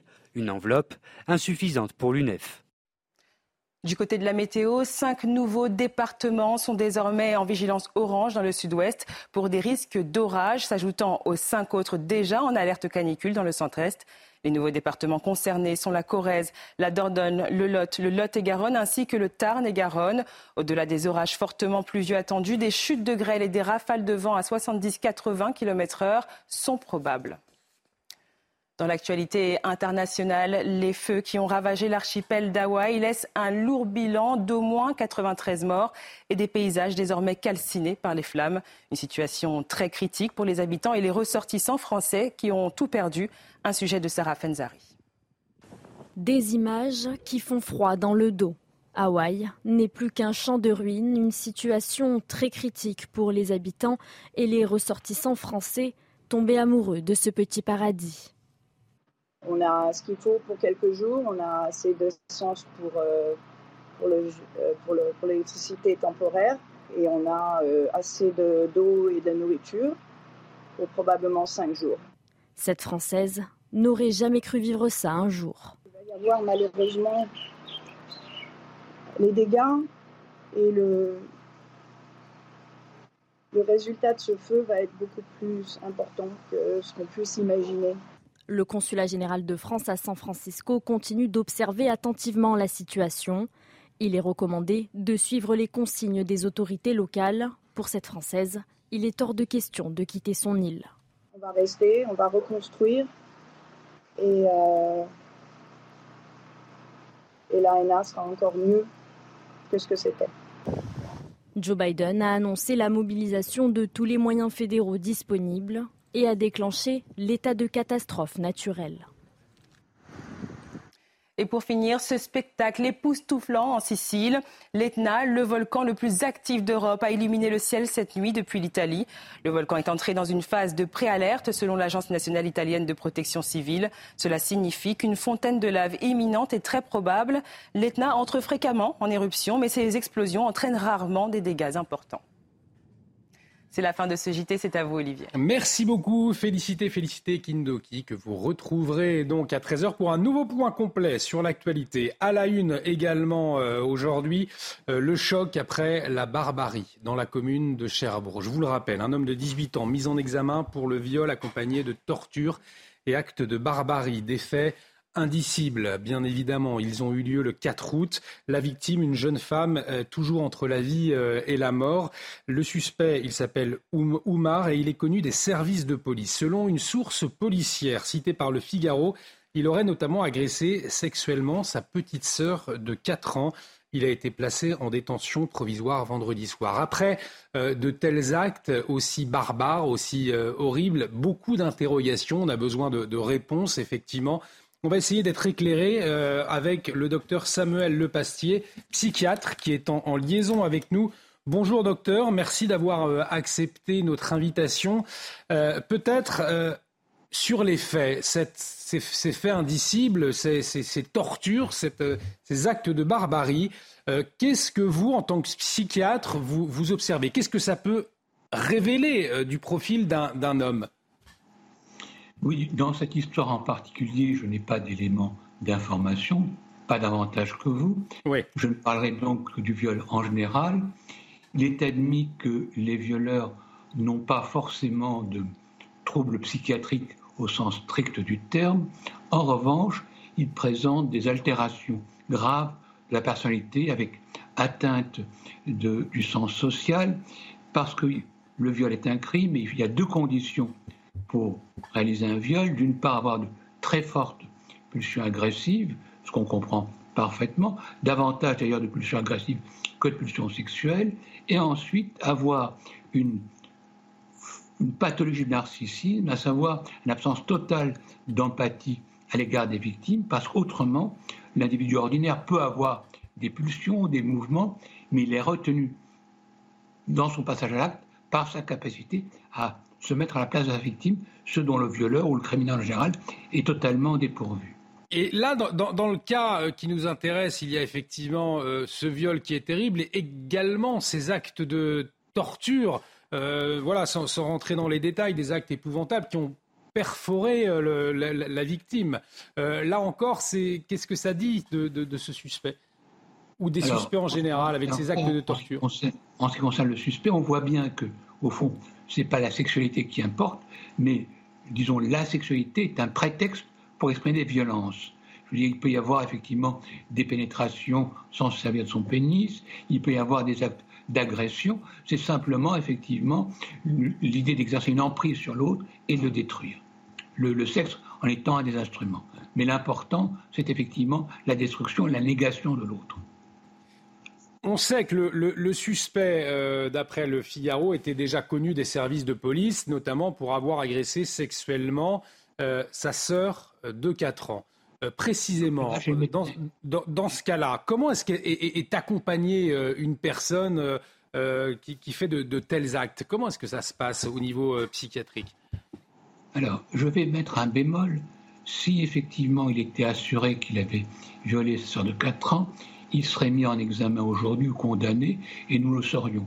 Si nous ne le savons pas, c'est que c'est peut-être aussi, peut-être une meurtre, peut-être qu'on prête aux riches. Donc je pense que ça, il faut pour l'instant le laisser de côté, ce qui ne veut pas dire qu'on ne reviendra pas là-dessus. Ce que ce qu'on essaie de mettre en place, ce sont des groupes de parole, des, tout ce qui peut renforcer le lien social, soit immédiatement, soit à long terme, peut limiter le risque. Il y a aussi simplement le fait que la sanction pénale en tant que telle est une forme de traitement. Le, premier réflexe qu'on pourrait avoir, c'est de se dire ce, ce, suspect est complètement fou, il ne pourra pas être jugé. C'est pas forcément le cas? Non, pas forcément. Il y a beaucoup de condamnations pour viol euh, et euh, des dizaines de milliers d'ailleurs. C'est pas euh, c'est pas c'est pas quelque chose d'exceptionnel malheureusement. Pour que effectivement il soit non jugé, il faudrait que son acte ait été commis sous l'influence effectivement d'un délire aigu, ce qui pourrait être le cas d'ailleurs, mais rien ne l'indique pour l'instant. Mais le simple fait de, nuire, de choisir une victime, montre qu'il y a un sens à son acte et en ce sens, il faut le condamner. Pour ma part, je pense que même lorsque quelqu'un a commis un, acte délictueux ou criminel sous l'influence de la folie, la condamnation est utile même si la, peine s'exerce dans un hôpital, le temps de la peine, parce qu'à ce moment-là, ça donne aussi à, l'auteur une certaine possibilité de récupération, d'avoir payé ses dettes à l'égard de la société, ce qui est mieux que quelqu'un qui n'aurait pas été condamné, qui porterait en permanence le poids de son acte. Denis Deschamps, qui est à Denis Deschamps à mes côtés, souhaiterait euh, également vous poser une question, docteur. Bon, bonjour, euh, docteur. Euh, moi, je, rebondis sur la question euh, qui, est, dans le bandeau. Comment expliquer une telle violence? Est-ce que vous pourriez nous apporter votre éclairage sur, en, tout cas, moi, je, soulève des questions sur le manque de repères d'une certaine catégorie de jeunesse, un manque d'autorité dans, les, familles déstructurées ou les familles monoparentales, et peut-être aussi un, manque de modèles, de soit par euh, le papa ou la maman, soit par rapport à quelqu'un qui pourrait nous tirer vers le haut. Ça peut être un professeur d'ailleurs qui nous donne un modèle hein, euh, pour, pour euh, alimenter la curiosité, pour acquérir du savoir. Et en parallèle de cela, quelle est à votre avis l'influence de la violence délivrée dans les jeux vidéo, dans les séries télé, où les jeunes s'en abreuvent énormément? Vous posez une bonne question, mais je répondrai peut-être un peu à côté. Euh, le problème n'est pas de savoir pourquoi on commet une telle violence. Nous avons tous des mouvements violents au fond de nous, ne serait-ce que justement avec les jeux vidéo, la vue de films policiers, les livres policiers, les violences à la télévision, et la plupart d'entre nous ne commettent pas ces actes. La question est de savoir pourquoi les mécanismes normalement inhibiteurs, dont ce, dont vous, ce que vous avez parlé, l'éducation, la contrainte morale, pourquoi ces mécanismes font-ils défaut? Ces mécanismes font défaut soit dans un cas de psychose, de délire, ce qui est extrêmement rare, soit effectivement parce qu'il y a une indication spontanée extrêmement narcissique, et qu'à ce moment-là, il y a une perte du lien social, une incapacité à se mettre à la place d'autrui. Je travaille pour ma part à mi-temps dans une cité de la Seine-Saint-Denis. Je vois beaucoup de jeunes. Bon, c'est vrai qu'ils sont plutôt tendance à la délinquance, mais ce ne sont pas loin de là tous des violeurs. Il y a environ entre 100 000 et 200 000 euh, viols commis chaque année en France. On ne connaît pas les chiffres et je ne sais pas si on a fait une statistique sur les conditions sociales, culturelles ou familiales de ces 200 000 violeurs. Il y a par exemple des viols euh, conjugaux. Il y a des gens très bien insérés qui commettent des viols. La majorité des viols sont commis au sein de gens qui se connaissent et au sein d'une même famille. Je voulais revenir, Mathieu, je voudrais vous poser une question, mais je voudrais revenir sur la question de la peine. Pour un criminel sexuel, est-ce qu'une peine de prison, euh, au fond, ça a une conséquence euh, concrète? Est-ce que ça permet euh, finalement une prise de conscience de la, de la part de l'auteur? En principe, oui. C'est-à-dire que la peine de prison est une sanction de la loi qui montre la loi existe et je, je répète, c'est quelque chose qui peut être curatif même dans des cas de, folie. Ça montre effectivement qu'on n'agit pas par vengeance personnelle, mais que la loi s'applique pour tout le monde. Cela étant, à partir de ce principe, il y a évidemment la réalité de la prison, la promiscuité avec d'autres délinquants, et ce, cette, cette pétition de principe est amendée, mais il reste effectivement que la sanction est nécessaire et qu'elle est un geste, une sanction ferme, bien entendu, qui est un geste qui est la première étape vers la rééducation. Beaucoup de, j'ai vu un certain nombre de gens, délinquants, pas forcément des violeurs, des auteurs de violences sexuelles plus légères, qui, dès lors qu'ils sont inculpés, dès lors qu'ils sont mis en examen, viennent consulter pour dire qu'ils ne sont pas responsables puisqu'ils sont malades et donc on ne doit pas les punir. Et dès lors que effectivement la procédure s'arrête, ils cessent de venir en consultation. Donc je crois que la sanction est un préalable à tout traitement. Mathieu secrétaire général Le Millénaire, souhaite également vous interpeller. On a beaucoup de questions, bien évidemment, après cet acte terrible, ce drame terrible, Mathieu. Oui, bonjour docteur, merci Olivier. Ma question va rejoindre un peu celle, d'Olivier. C'est euh, euh, justement en termes de prise en charge, en fait, euh, on dit souvent, il y a, c'est en fonction de, des, conclusions, on va dire, du, du, juge, il y a soit l'hôpital, soit la prison. Est-ce que euh, justement, quand on dit on l'envoie les personnes à un hôpital psychiatrique, bah, on a quand même aussi euh, pour les autres patients hein, qui n'ont pas fait de, crimes ni de délits, euh, mais les mélanger entre, le mélange n'est pas forcément bon. D'un autre côté, on peut se dire aussi la, la, prison n'est pas adaptée. Vous avez commencé à donner des éléments de réponse.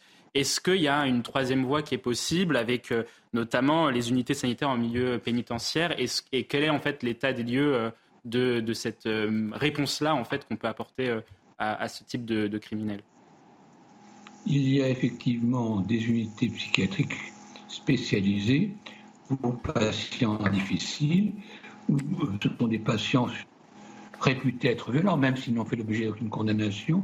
Et je dirais, par exemple, ce sont des patients qui n'ont pas de couteau et qui ne sont pas, en principe, laissés livrer à eux-mêmes en permanence. Donc il existe des structures intermédiaires.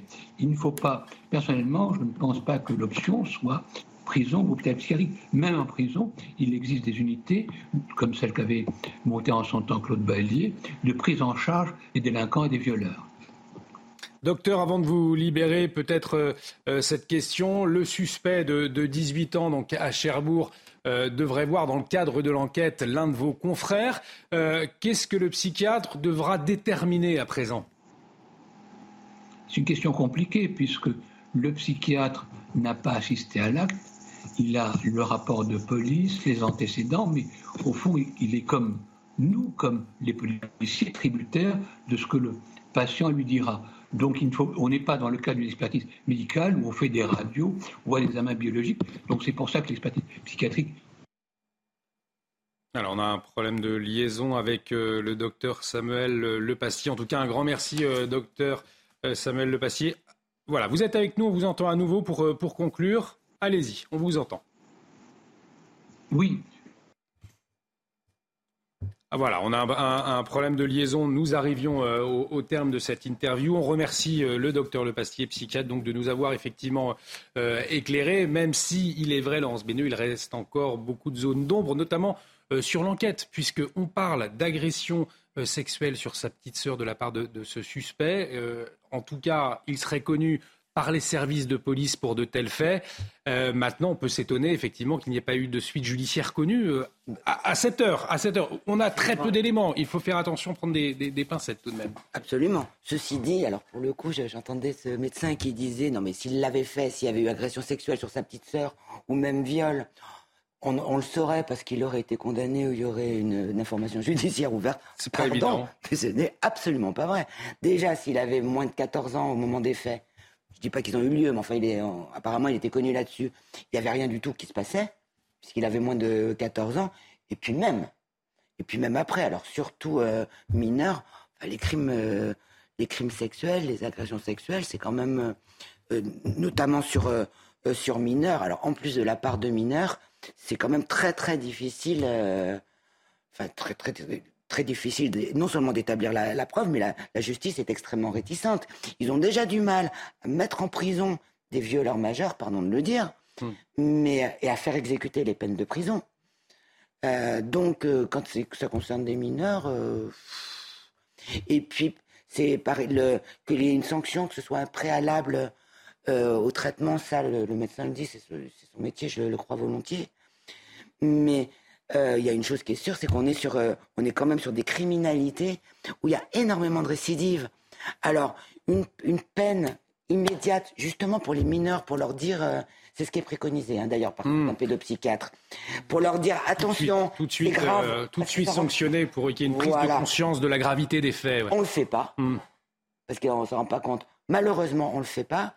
Et, euh, et puis, euh, quand c'est des criminels sexuels qui sont euh, plus âgés, bah, malheureusement, souvent, c'est trop tard. Et on se rend compte que, pas tout le temps, mais en fait, très souvent, c'est quand même des, très, très forts taux de récidive sur ce genre de criminalité. En tout cas, dans ces actes terribles de barbarie à Cherbourg, encore beaucoup d'interrogations. On va suivre de très près l'enquête, bien évidemment.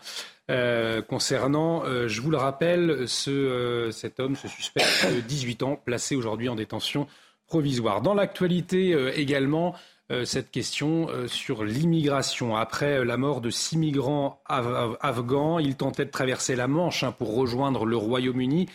ces exilés étaient à bord d'une embarcation avec une soixantaine de personnes. La juridiction nationale de lutte contre la criminalité organisée elle s'est saisie de l'enquête, euh, une enquête ouverte pour homicide et blessures involontaires, aide au séjour irrégulier et association de malfaiteurs. Alors, euh, pour lutter contre l'immigration illégale, le Royaume-Uni, de son côté, a décidé de durcir le ton. On voit ces explications de Dounia Tengour et on en parle ensuite.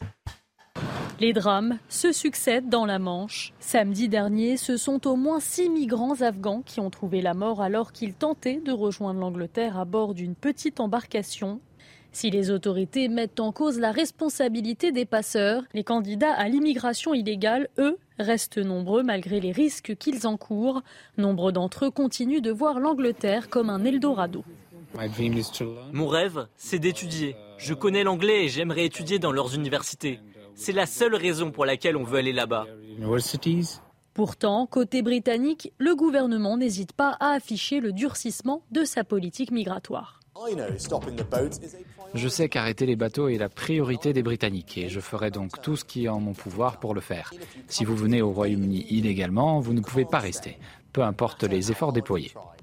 Malgré la fermeté affichée du Royaume-Uni, les traversées périlleuses à bord de petites embarcations se multiplient quotidiennement. Depuis 2018, plus de 100 000 migrants illégaux ont rejoint l'Angleterre par voie maritime. Alors c'est vrai Mathieu, qu'on le voit que le Royaume-Uni euh, durcit le ton vis-à-vis des migrants et euh, dans le même temps, on constate aussi que c'est la destination finalement de ces, personnes exilées, c'est le Royaume-Uni ou rien. Hein, quand on entend les, les, témoignages, on va en entendre un dans un instant justement. Pour quelle raison? C'est-à-dire que c'est cette attractivité économique du Royaume-Uni depuis des années qui fait qu'il y a cet appel d'air au fond. Oui, tout à fait. Le, Royaume-Uni, de toute façon, c'est plus facile de travailler au Royaume-Uni euh, qu'en France sur un certain nombre, dans un certain nombre de, de secteurs d'activité et c'est plus attractif pour, euh, pour, ce type d'immigration. Il y a un deuxième point aussi, c'est qu'il y a 100 millions, euh, c'est le Haut Commissariat aux réfugiés, il y a 100 millions de migrants dans le monde. Pour l'instant, la plupart, c'est aussi entre les pays du Sud.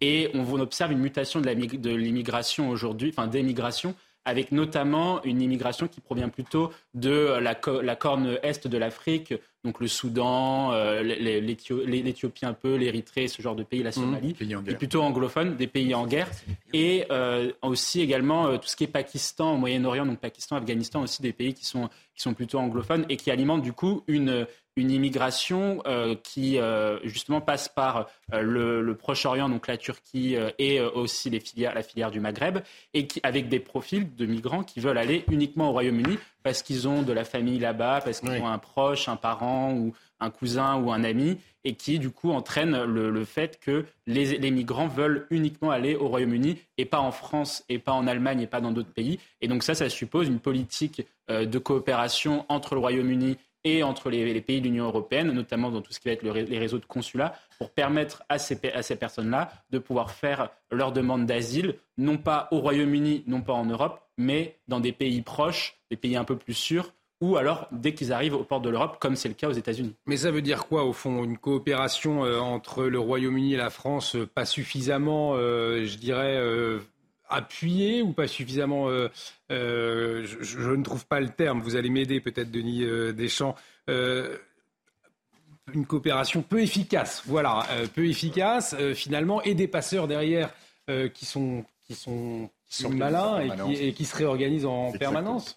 C'est tout à fait juste. moi, je rebondis juste sur ce qui vient d'être dit. Il faut se poser les questions du qui et du pourquoi. Euh, vous avez, vous avez euh, abordé, euh, abordé le, pourquoi. Le qui, c'est assez intéressant parce qu'en fait, on se, on, se rend compte dans les nationalités des personnes qui veulent absolument aller en Angleterre. Il y a la, première nationalité, semble-t-il, d'après ce que j'ai lu, c'est les Albanais qui font partie de l'Europe, d'ailleurs. Les Albanais. Et la deuxième nationalité, ce sont les Indiens. Mmh Donc ils veulent absolument aller en Angleterre et pas en France. Donc là, il y a une vraie raison. Et donc, effectivement, il y a souvent soit de la famille, soit euh, leur culture leur dit que bah, c'est un pays d'accueil, euh, par exemple avec l'Inde ou le Pakistan. Et donc, en fait, ils ont, un, ils ont une attraction naturelle vers, vers, vers l'Angleterre. L'Angleterre a un profil économique qui permet un certain nombre de choses. Donc, effectivement, dans la conscience populaire des migrants, euh, bah, c'est un Eldorado, hein, soyons très clairs, c'est un Eldorado. et je le rappelle, ils sont prêts à risquer leur vie pour franchir ce, rail de la Manche. Et puis, euh, effectivement, il y, a des, il y a des gens qui fuient leur pays parce qu'ils sont en guerre, et il y a des gens qui, qui, euh, qui, fuient les dictatures. Il y, a, ça aussi. Et quand vous voyez les, événements dramatiques de ce week-end, il y avait des, des, Afghans qui venaient d'Afghanistan. C'est un pays extrêmement lointain. Ils ont traversé énormément de pays, des conditions euh, compliquées. Et donc, en fait, vous voyez, c'est une question de survie pour eux. Hein. Et justement, euh, Patrick Stephanie, l'ex-secrétaire général du ministère de l'immigration qui était avec nous ce matin, revenait sur ces passeurs Hein, qui euh, font évoluer leur méthode. On en parle dans un instant. Je vous donnerai l'apparence Laurence euh, Béneux. Mais avant, on marque une très courte pause. On revient tout de suite. Restez avec nous euh, sur CNews. La question de l'immigration au cœur de l'actualité. À tout de suite.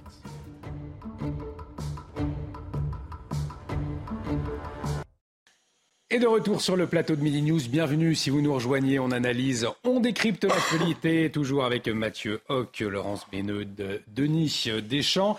Euh, on va parler de Gérald Darmanin, tiens dans un instant, Gérald Darmanin euh, qui se finalement projette vers la prochaine présidentielle de 2027. Votre avis? Dans un instant, mais avant, continuons cette discussion autour euh, de la question migratoire. Avec, on le disait, le Royaume-Uni qui de son côté durcit le ton, de l'autre côté des passeurs, eux, qui se réorganisent, des passeurs dans le viseur de, l'exécutif français en tout cas. On va écouter à ce sujet Patrick Stefanini, L'ex-secrétaire général du ministère de l'Immigration était sur notre antenne ce matin. Écoutez-le. Les migrants et les passeurs ont changé de technique et que désormais ils essayent de traverser la Manche à bord de petits bateaux. Et on a assisté en trois ans à une augmentation exponentielle du nombre des, des traversées ainsi réalisées. On est passé de 8 000 en 2020 à, à près de 50 000 en 2022.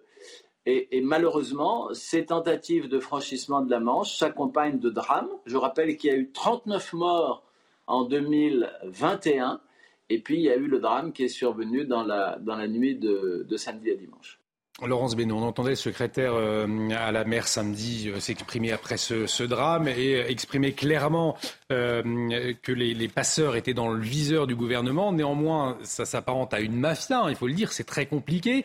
Euh, il faudrait une coopération européenne plus forte sur ce sujet. Il faut que tous les pays européens s'attaquent finalement au démantèlement de ces, ces passeurs. C'est ça la priorité aujourd'hui? Mais bien sûr, mais ce qu'il y a, c'est que c'est la priorité depuis longtemps, et puis pas seulement là-dessus. Parce qu'il faut bien se rendre compte que les criminalités organisées, en général, elles surfent rarement sur une seule activité. On se rend très vite compte oui. que c'est les mêmes, qu'on retrouve les mêmes sur la traite humaine, par exemple la traite des enfants, la traite des femmes, le trafic de drogue, voire le trafic d'armes. Très très vite, quand il, y a, quand il y en a quelques-uns qui se, qui se font attraper, ce qui n'est pas souvent, Mm.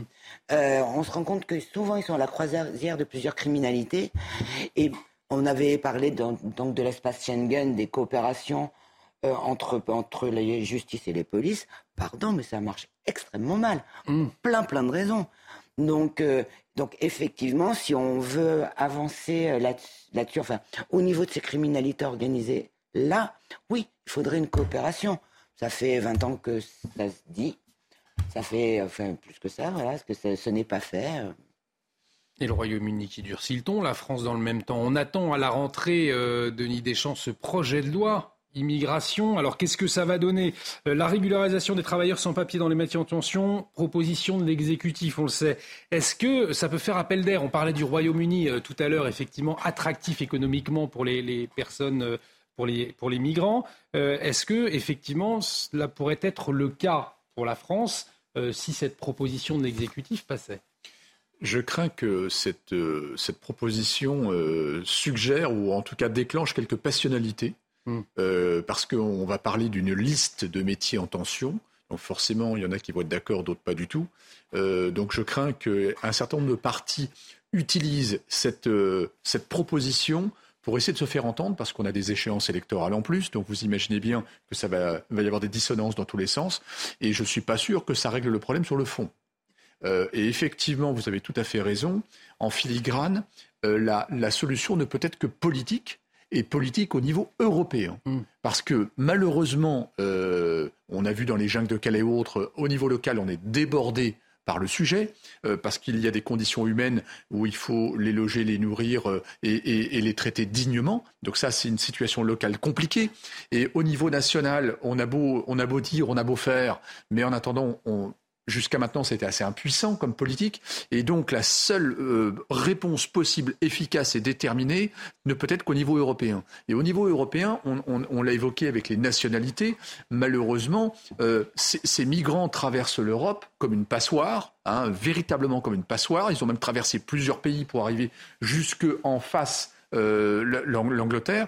Et, et, malheureusement, euh, certains pays sont totalement débordés. Euh, je pense à l'Italie notamment. Et d'ailleurs, la question du Niger est très importante parce que c'est un couloir de, de, de, migration pour remonter vers l'Italie. Donc il y a des pays qui ont énormément de frontières à, à surveiller, j'allais dire protéger bêtement, non, à surveiller, et, et, malheureusement, ils sont débordés. Donc il faut aider certains pays, et puis d'autres, en fait, où euh, Frontex euh, n'est pas à la hauteur. Alors en même temps, il faut aussi reconnaître le, le, le point important, c'est que l'Europe est encore en construction, l'Union européenne, que Frontex également, et qu'il faut s'améliorer au fur et à mesure. Mais là, le sujet est d'ampleur parce que vous savez très bien que des zones de conflit, il y en a plein dans le monde, et que nous avons euh, une Afrique qui va représenter 2 milliards et demi d'habitants demain matin, avec beaucoup, beaucoup de jeunesse, et que s'ils n'ont pas un avenir dans leur pays, je pense par exemple au Nigeria, qui va atteindre plus de 400 millions d'habitants d'ici 2050, 400 millions de citoyens, forcément, naturellement, les jeunes, ils vont aller là où il y a du travail, là où il y a un avenir possible. Donc si on n'arrive pas à avoir une réponse à la fois chez nous, mais également chez eux, c'est pour ça que c'est important le Niger. C'est parce que si on n'aide pas aussi les pays et si on n'aide pas à ce qu'ils s'industrialisent et à donner du travail aux jeunes, les jeunes, comme toute jeunesse, elle va bouger pour aller voir ailleurs si, si elle peut avoir un avenir. Mais l'Europe qui est vendue comme un Eldorado, ou en tout cas vue comme un Eldorado par cette jeunesse-là, aujourd'hui, quand on se promène, ne serait-ce que dans les rues de Paris et dans d'autres villes de France, et qu'on voit euh, ces, pauvres personnes dormir euh, à même le sol euh, sous des, rames de métro. au fond, il y a cette question d'accueil. Est-ce qu'on est encore capable d'accueillir tous ces gens-là? Visiblement, non. On peut pas. On, peut pas. Enfin, c'est pas des conditions d'accueil dignes en fait aujourd'hui Bien sûr. Le diagnostic qu'on doit poser sur notre société, c'est que on n'est plus en capacité d'accueillir autant de personnes qui entrent sur le sur le sol français. 200 000 entrées euh, euh, légal, pardon, et euh, en, termes d'illégal, on ne sait pas, mais on est à 300 000 qui traversent les frontières européennes. Et on a un stock de 500 000 clandestins à peu près, selon les chiffres du ministère de l'Intérieur. Là-dessus, il faut aussi voir, il y a un point qui m'alerte beaucoup, c'est que l'immigration aujourd'hui est principalement faite sur motif économique, mais ce n'est pas une immigration de travail. C'est-à-dire qu'en fait, quand on regarde les motifs pour lesquels les gens viennent, c'est des motifs économiques, mais les gens ne viennent pas pour travailler. Ils viennent notamment, ils viennent, viennent pas avec un travail. C'est ça que je veux mmh. dire. Notamment, par exemple, c'est le cas des déboutés du droit d'asile, par exemple, qui viennent soi-disant sur motif politique, mais qui en fait euh, viennent pour, pour, euh, pour, qui viennent du coup sans travail et de manière illégale. Et puis le deuxième point, c'est souvent des étudiants. Donc c'est des gens après qui et parfois qui, qui désacralisent la, filière euh, d'immigration étudiante.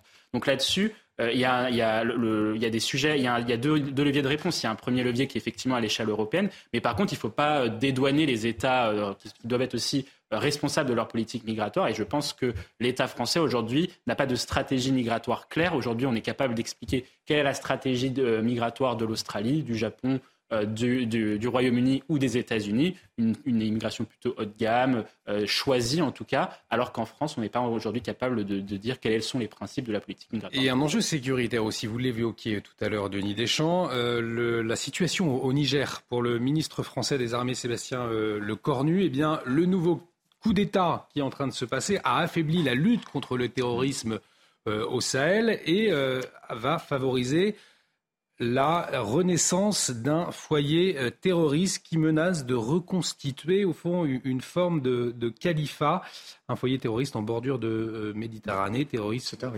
migratoire. C'est vrai que ce coup d'État, il a des conséquences très concrètes. Bien sûr, ça aura des conséquences, parce que pour l'instant, on est dans le temps présent.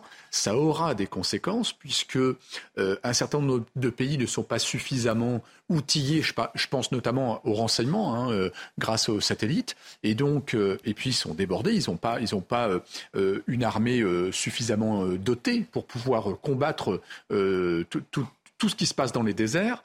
Et effectivement, il n'y avait pas que la France. On parle beaucoup de la France. Il n'y a pas que la France. Hein. Il y a l'Italie, il y a, l'Allemagne qui sont présents. Il y a les, États-Unis sont également présents.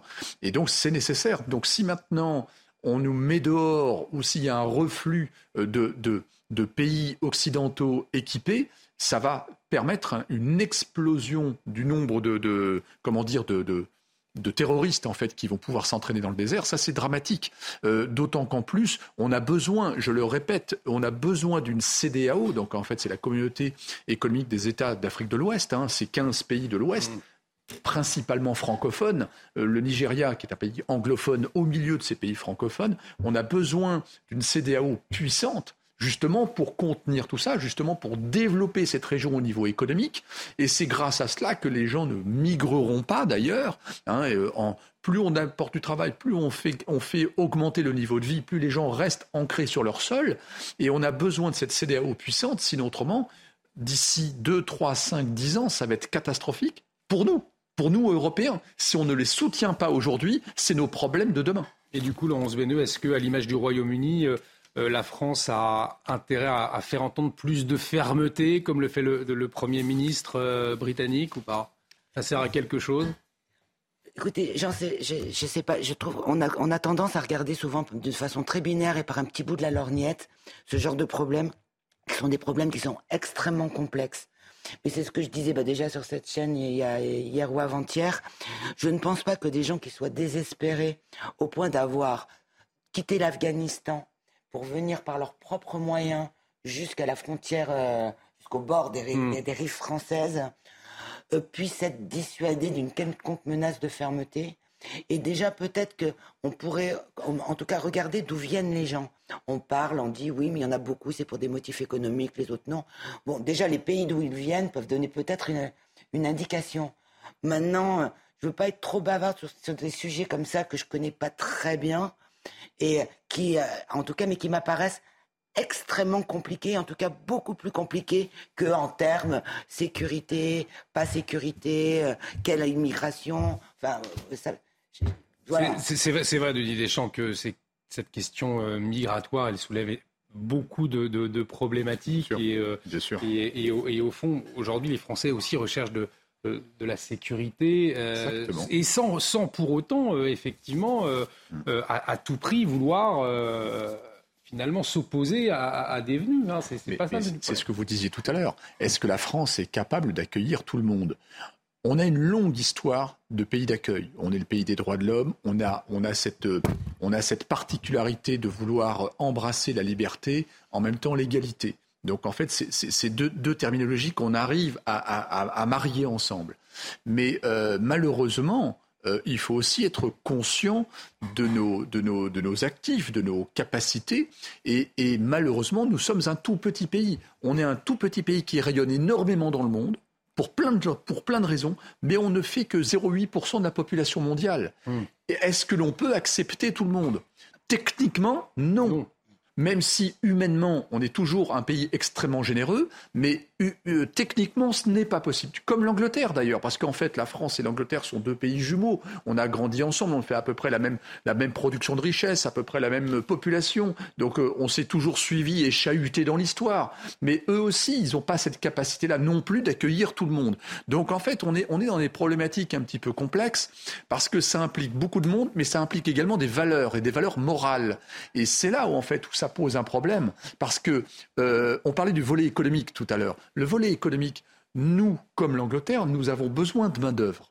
On a énormément de métiers en tension. On l'a vu avec le Brexit, vous vous souvenez, avec les chauffeurs routiers, tout ça. D'autant qu'en plus, suite au Brexit, euh, Johnson avait lancé un, plan pour faire renaître la, nation, la nation euh, euh, anglaise, et il avait institué euh, la création de, huit ports francs. D'ailleurs, ils en ont ouvert un, neuvième et un dixième maintenant en Écosse, et c'est assez intéressant parce que c'est pour développer le business, justement pour développer l'international, cette grande Bretagne, cette grande idée de Bretagne, et donc en fait, ils veulent développer ça. Mais il faut des gens, il faut des travailleurs, et eux aussi sont en tension. Vous voyez un petit peu le paradoxe qu'il faut gérer. Et on le sent, on n'a pas fini d'en parler, une question qui, provoque le, débat et euh, beaucoup d'interrogations là aussi. Je vous propose un mot de politique, mais vous vouliez conclure, Laurence Benoît. Oui, j'avais juste une, petite remarque à faire. Là, en l'occurrence, on peut, je ne sais pas si on peut accueillir, on peut peut-être accueillir plus de monde que ce qu'on le pense, et mieux que ça.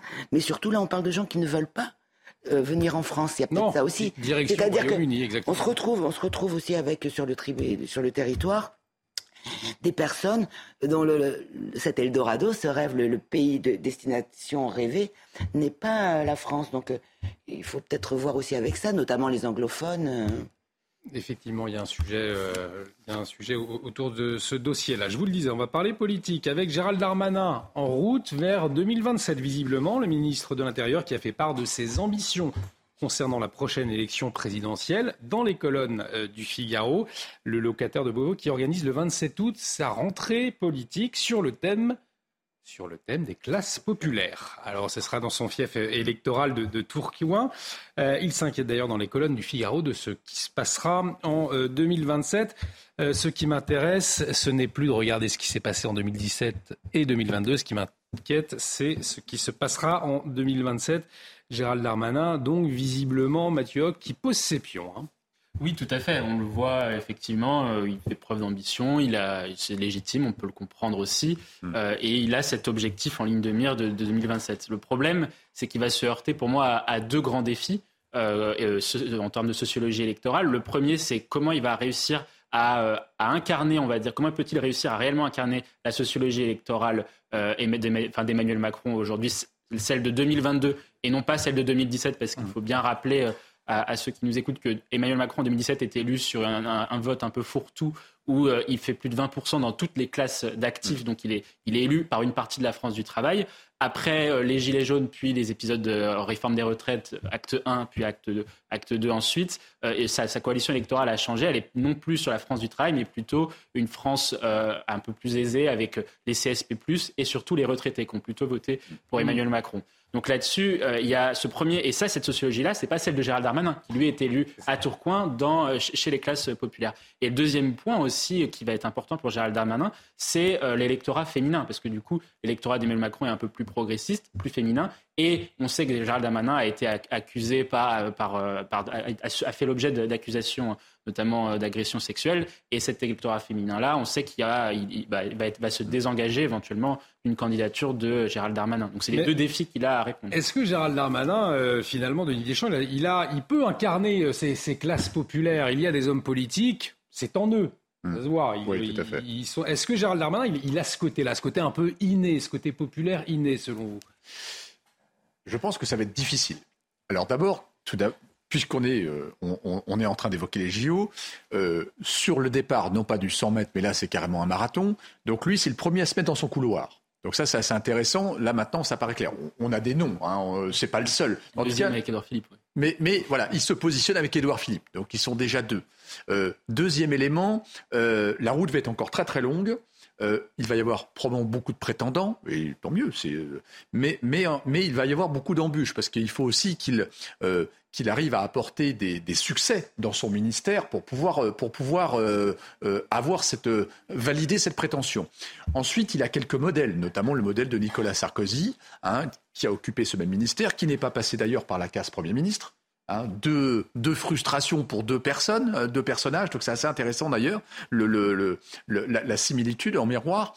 Et puis, euh, ce qui est assez important, c'est qu'on voit tout de suite sur quel créneau il, mmh. euh, il, vise. Hein. vous voyez, vous savez que les le créneau du Rassemblement national, finalement. Alors, il y a, il, il va probablement les pêcher des voix côté droite. Il va pêcher des voix au centre, euh, il va pêcher euh, un certain nombre de voix prend sur la gauche par rapport à la fermeté qu'il euh, affiche depuis pas mal de temps. Donc sur l'échiquier électoral, il s'adresse à plusieurs niches. Mais il sait très bien quand même que la bosse de la loi normale, elle est sur les gens qui travaillent, qui gagnent. Hein. On est à peu près dans le, salaire moyen en France. Et donc il essaie de s'adresser à ces gens-là en disant je comprends, vous êtes, des classes populaires ou des classes, des classes moyennes plutôt moins parce qu'elles ont été pas mal rabotées. Je vais penser à vous, je vais m'occuper vous, c'est mon, enfin, ça va être mon cheval de bataille. Donc il est déjà en train de se positionner par rapport à d'autres, peut-être pour couper l'herbe sous le pied par rapport à certains autres concurrents. Laurence Benoît, voyez ce qu'il dit, Gérald Darmanin. Il n'y a que quelques commentateurs parisiens pour laisser croire que l'aile gauche de la majorité ne m'apprécie pas.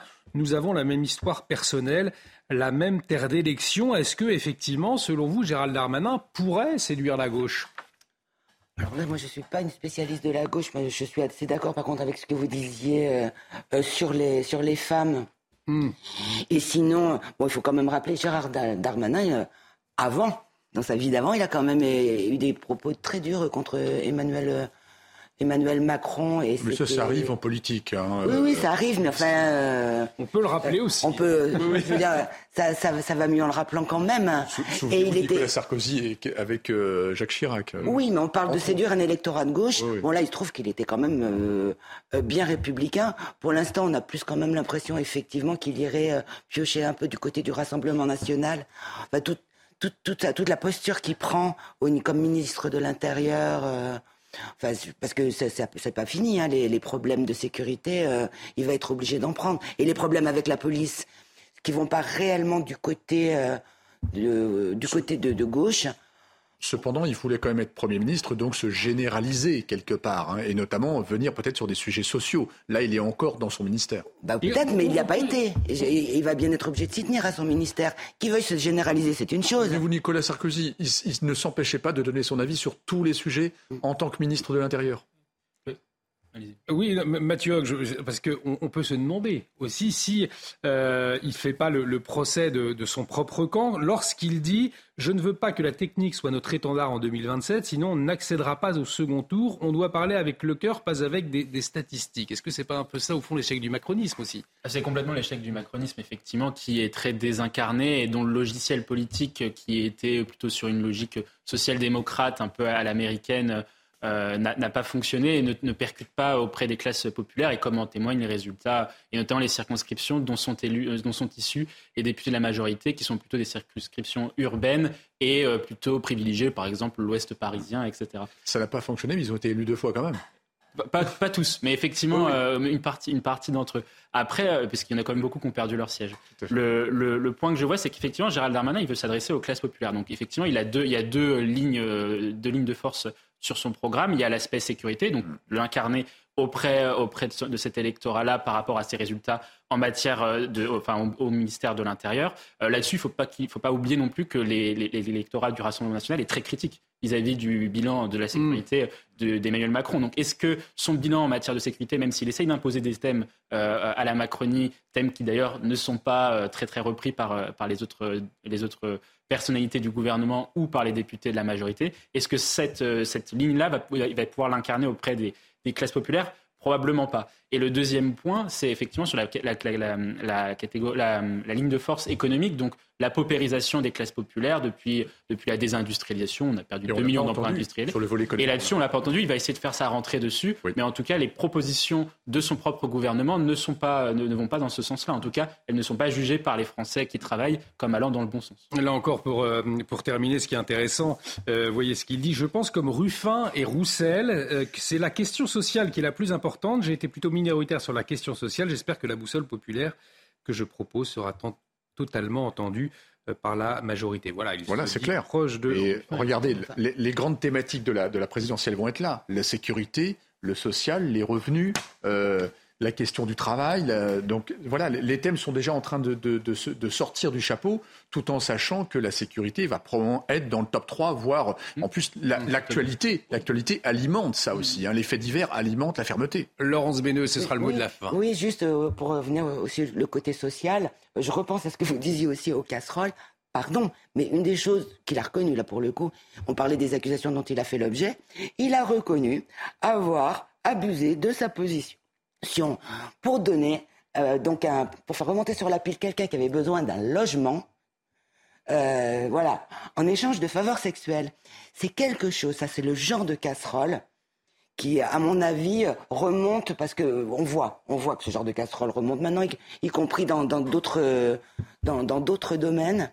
Et là, euh, au niveau social, bon, ce, ce, genre d'affaires me touche, hein, mais enfin, me, choque. Hmm. Mais au niveau social, c'est compliqué. Et je suis bien tranquille qu'il va y avoir des gens à gauche pour le rappeler. En tout cas, la course est lancée pour la présidentielle 2027. Un grand merci à tous les trois. Merci Laurence Beneux, merci Mathieu Hoc, merci Denis Deschamps d'avoir décrypté l'actualité dans Midi News, l'actualité qui continue bien évidemment sur notre antenne. Dans un instant, euh, retrouver euh, la parole aux Français, euh, la parole aux Français avec notre ami, notre ami, on va me souffler dans le... Thierry Cabane bien évidemment. J'avais un, un, doute, c'est Thierry Cabane après qui présentera Midi News. Restez avec nous sur notre antenne excellente journée.